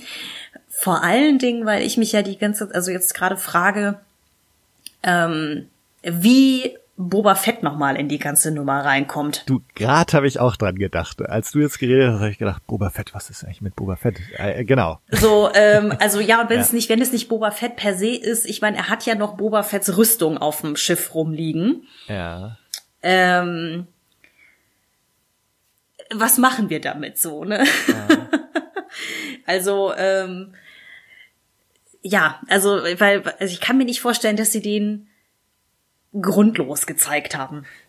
Nee, also auf keinen Fall. Das, das denke ich auch. Die Frage ist tatsächlich, ne, ist das jetzt was, was in dieser Staffel noch eine Rolle spielen wird, dass der also tatsächlich in irgendeiner Form nochmal auftaucht oder ob das halt so ein Running Gag ist, ne, in der, also ich, ich gehe inzwischen eigentlich davon aus, dass äh, Fennec Shand, die Figur, die man da mysteriöserweise am Schluss auftauchen sieht, von, von dem Ganzlinger Kapitel, äh, das ist Kapitel das ist fünf. Das fünf, genau. Mhm. Ähm, dann habe ich es vorhin falsch gesagt, ne? Kapitel 6 war das dann mit dem Republic Prison Ship. Ne? Ja, aber ich wusste ja, was ähm, du meinst. Genau. Ähm, aber also hier, dass diese Figur am Ende von Kapitel 5, äh, dass das Boba Fett ist. Und jetzt taucht er nochmal am Ende von Kapitel 9 auf. Und vielleicht war es das jetzt auch wieder und dann taucht er nochmal mysteriöserweise irgendwie irgendwann in Staffel 3 auf. Also irgendwas, da irgendein Payoff wird's da auf jeden Fall noch geben. Ob mhm. das jetzt schon ist, weil ne, entweder müsste der Mando jetzt nach Tatooine zurückkehren und das sehe ich gerade nicht. Oder Boba Fett verlässt Tatooine, wo, was ich im Moment noch nicht sagen kann, weil wir im Grunde überhaupt keine Info haben, was Boba Fett jetzt gerade antreibt. Mhm. Ähm, ich ich sehe es im Moment irgendwie nicht. Ja. Aber mal sehen. Und auch Cobb Vant, ne, taucht der nochmal auf? Das gleiche Thema. Warum sollte Cobb Vant jetzt von Tatooine weggehen? Mhm. Ähm. Nee, wenn, ich glaube, wenn wäre das wahrscheinlichste Szenario, dass der Mando nach Tatooine zurückfliegt aus irgendeinem Grund, weil da keine Ahnung, er das Imperium ihn da nicht finden kann oder so oder ja, Gideon ja, zumindest. Also sage ich ja. jetzt mal. Ich hab aber also mir spukt gerade so eher die Idee im Kopf herum, weil wir ja eben auch über dieses über diesen Konflikt für ihn persönlich gesprochen haben, ne, als Mandalorianer, ähm, dass offensichtlich ja Bo-Katan so äh, sie ist ja sozusagen die Repräsentantin der eigentlichen Mandalorianer-Kultur, hm. von der er ja bisher noch gar nichts wusste. Ja. Ähm, ich weiß halt nicht, ist jetzt super weit hergeholt, ne, aber ob halt vielleicht dieses Thema mit den Rüstungen nochmal interessant wird, dass er, dass er Boba Fetts Rüstung anzieht aus irgendeinem Grund in irgendeiner Folge. Oder halt generell hm. seine, seine jetzige Rüstung halt ablegt, weil die halt ja von der Watch sozusagen ist und so. Ähm, weil sie haben es ja schon so ein bisschen mit so metaphorischen Geschichten in der generell im Star Wars Universum. Ähm, weil das, also ich komme halt nicht drum herum, die ganze Zeit zu denken, das muss einen Grund haben, dass er diese Rüstung im, äh, im Schiff hat. Äh, ja. ich, ich weiß es nicht. Also, ähm, weil ich gehe auch mal davon aus, dass Boba Fett ja generell in der Galaxis jetzt auch zumindest in der Unterwelt nicht ganz unbekannt war. Hm, ja. Und es, es sind ja gerade auch erstmal fünf Jahre vergangen. Ne? Also ja. vor fünf Jahren war er noch äh, berühmt berüchtigt und voll aktiv. Mhm. Also von daher, ja. Ja, also das, das ist so, das ist so eine Verbindung. Da bin ich gespannt, wie, was sie sich da, was sie da aus dem Hut zaubern, ehrlich gesagt. Mhm. Weil bis jetzt war es immer so, dass sie gerade auch am Anfang der Serie irgendwas oder der Staffel irgendwas eingeführt haben, was dann am Ende nochmal relevant war. Und ich mag das eigentlich auch sehr, wenn Serien das machen. Ja. Ähm, dieses, diese schöne alte Suche nach der Chekhovs Gun. Ähm, nach der was? Die Chekhovs Gun, so nennt man dieses, dieses, dieses Erzählmuster, dass irgendwann mal irgendwo was eingeführt wird und das ist dann am Ende wichtig. Ja, ja. So, ähm, genau, ich, ich gehe davon aus, dass das schon eine Bedeutung hatte und dass das noch wiederkommt. Aber das finde ich, finde ich auch gerade wieder das Coole gerade, dass wir im Grunde, dadurch, dass wir jetzt auch aus dem Trailer im Grunde kein Bildmaterial mehr haben, dass wir im Moment eigentlich überhaupt nicht wissen, in welcher Geschwindigkeit sich diese Fäden jetzt zusammenziehen werden. Also gibt's jetzt, wie du gesagt hast, gibt's jetzt nochmal ein paar Folgen, wo nochmal so Einzelabenteuer jetzt geschehen oder gibt's nochmal eine Folge, wo er nach Tatooine zurückkehrt oder ist es jetzt voll hardcore auf diese drei Handlungsstränge, Stränge Ahsoka Tano, Bo-Katan, Moff Gideon. Ich kann es im Moment gar nicht einschätzen. Ähm, das, das werden vielleicht so die großen, wichtigen Dinge sein, die uns jetzt beschäftigen werden, die uns vielleicht auch in Staffel 3 rein beschäftigen werden. Ähm, aber ich, ich kann es im Moment ganz schlecht einschätzen, wie viel Zeit man sich jetzt noch nimmt in den nächsten paar Folgen. Ja. Äh, und ich meine, es gibt ja jetzt auch noch äh, ich, ich weiß gar nicht, inwieweit das jetzt schon bestätigt ist, aber es, es gibt ja noch ein paar Schauspieler und, und Gastrollen, die äh, sind. Also Michael Bean soll ja, glaube ich, noch auftauchen. Ich hatte mal irgendwas von Jamie Lee Curtis gelesen. Ich weiß gar nicht, ob das ein Gerücht für Staffel 2 oder Staffel 3 war. Ähm, also ich, ich glaube, die Serie hat schon noch einige Sachen in petto, die uns nochmal richtig überraschen werden oder nochmal so ein paar richtige Kinnladen auf den Boden Momente. Ähm, ich musste auch lachen, weil ich hatte, glaube ich, am Ende der unserer Besprechung zu Kapitel 9 und 10 auch irgendwie gesagt, jetzt ist gerade Boba Fett äh, hier aufgetreten. Ich glaube, jetzt ist erstmal ein bisschen Ruhe wieder, dass jetzt nicht solche großen Figuren eingeführt werden. Und zack, in Folge, äh, in Kapitel 11 äh, kommt Bo Katan auf einmal auf, mhm. auf die Bühne und erwähnt sogar noch Ahsoka Tano. Ähm, also es geht eigentlich krass weiter mit so großen Enthüllungen und von daher glaube ich, ähm, ich habe gerade so das Gefühl, dass es jetzt schon echt mit dem Fuß auf dem Gaspedal auch weitergehen wird.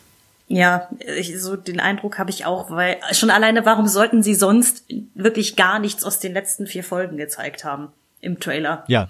ja. Außer wenn sie irgendwas richtig krasses irgendwie verheimlichen wollten.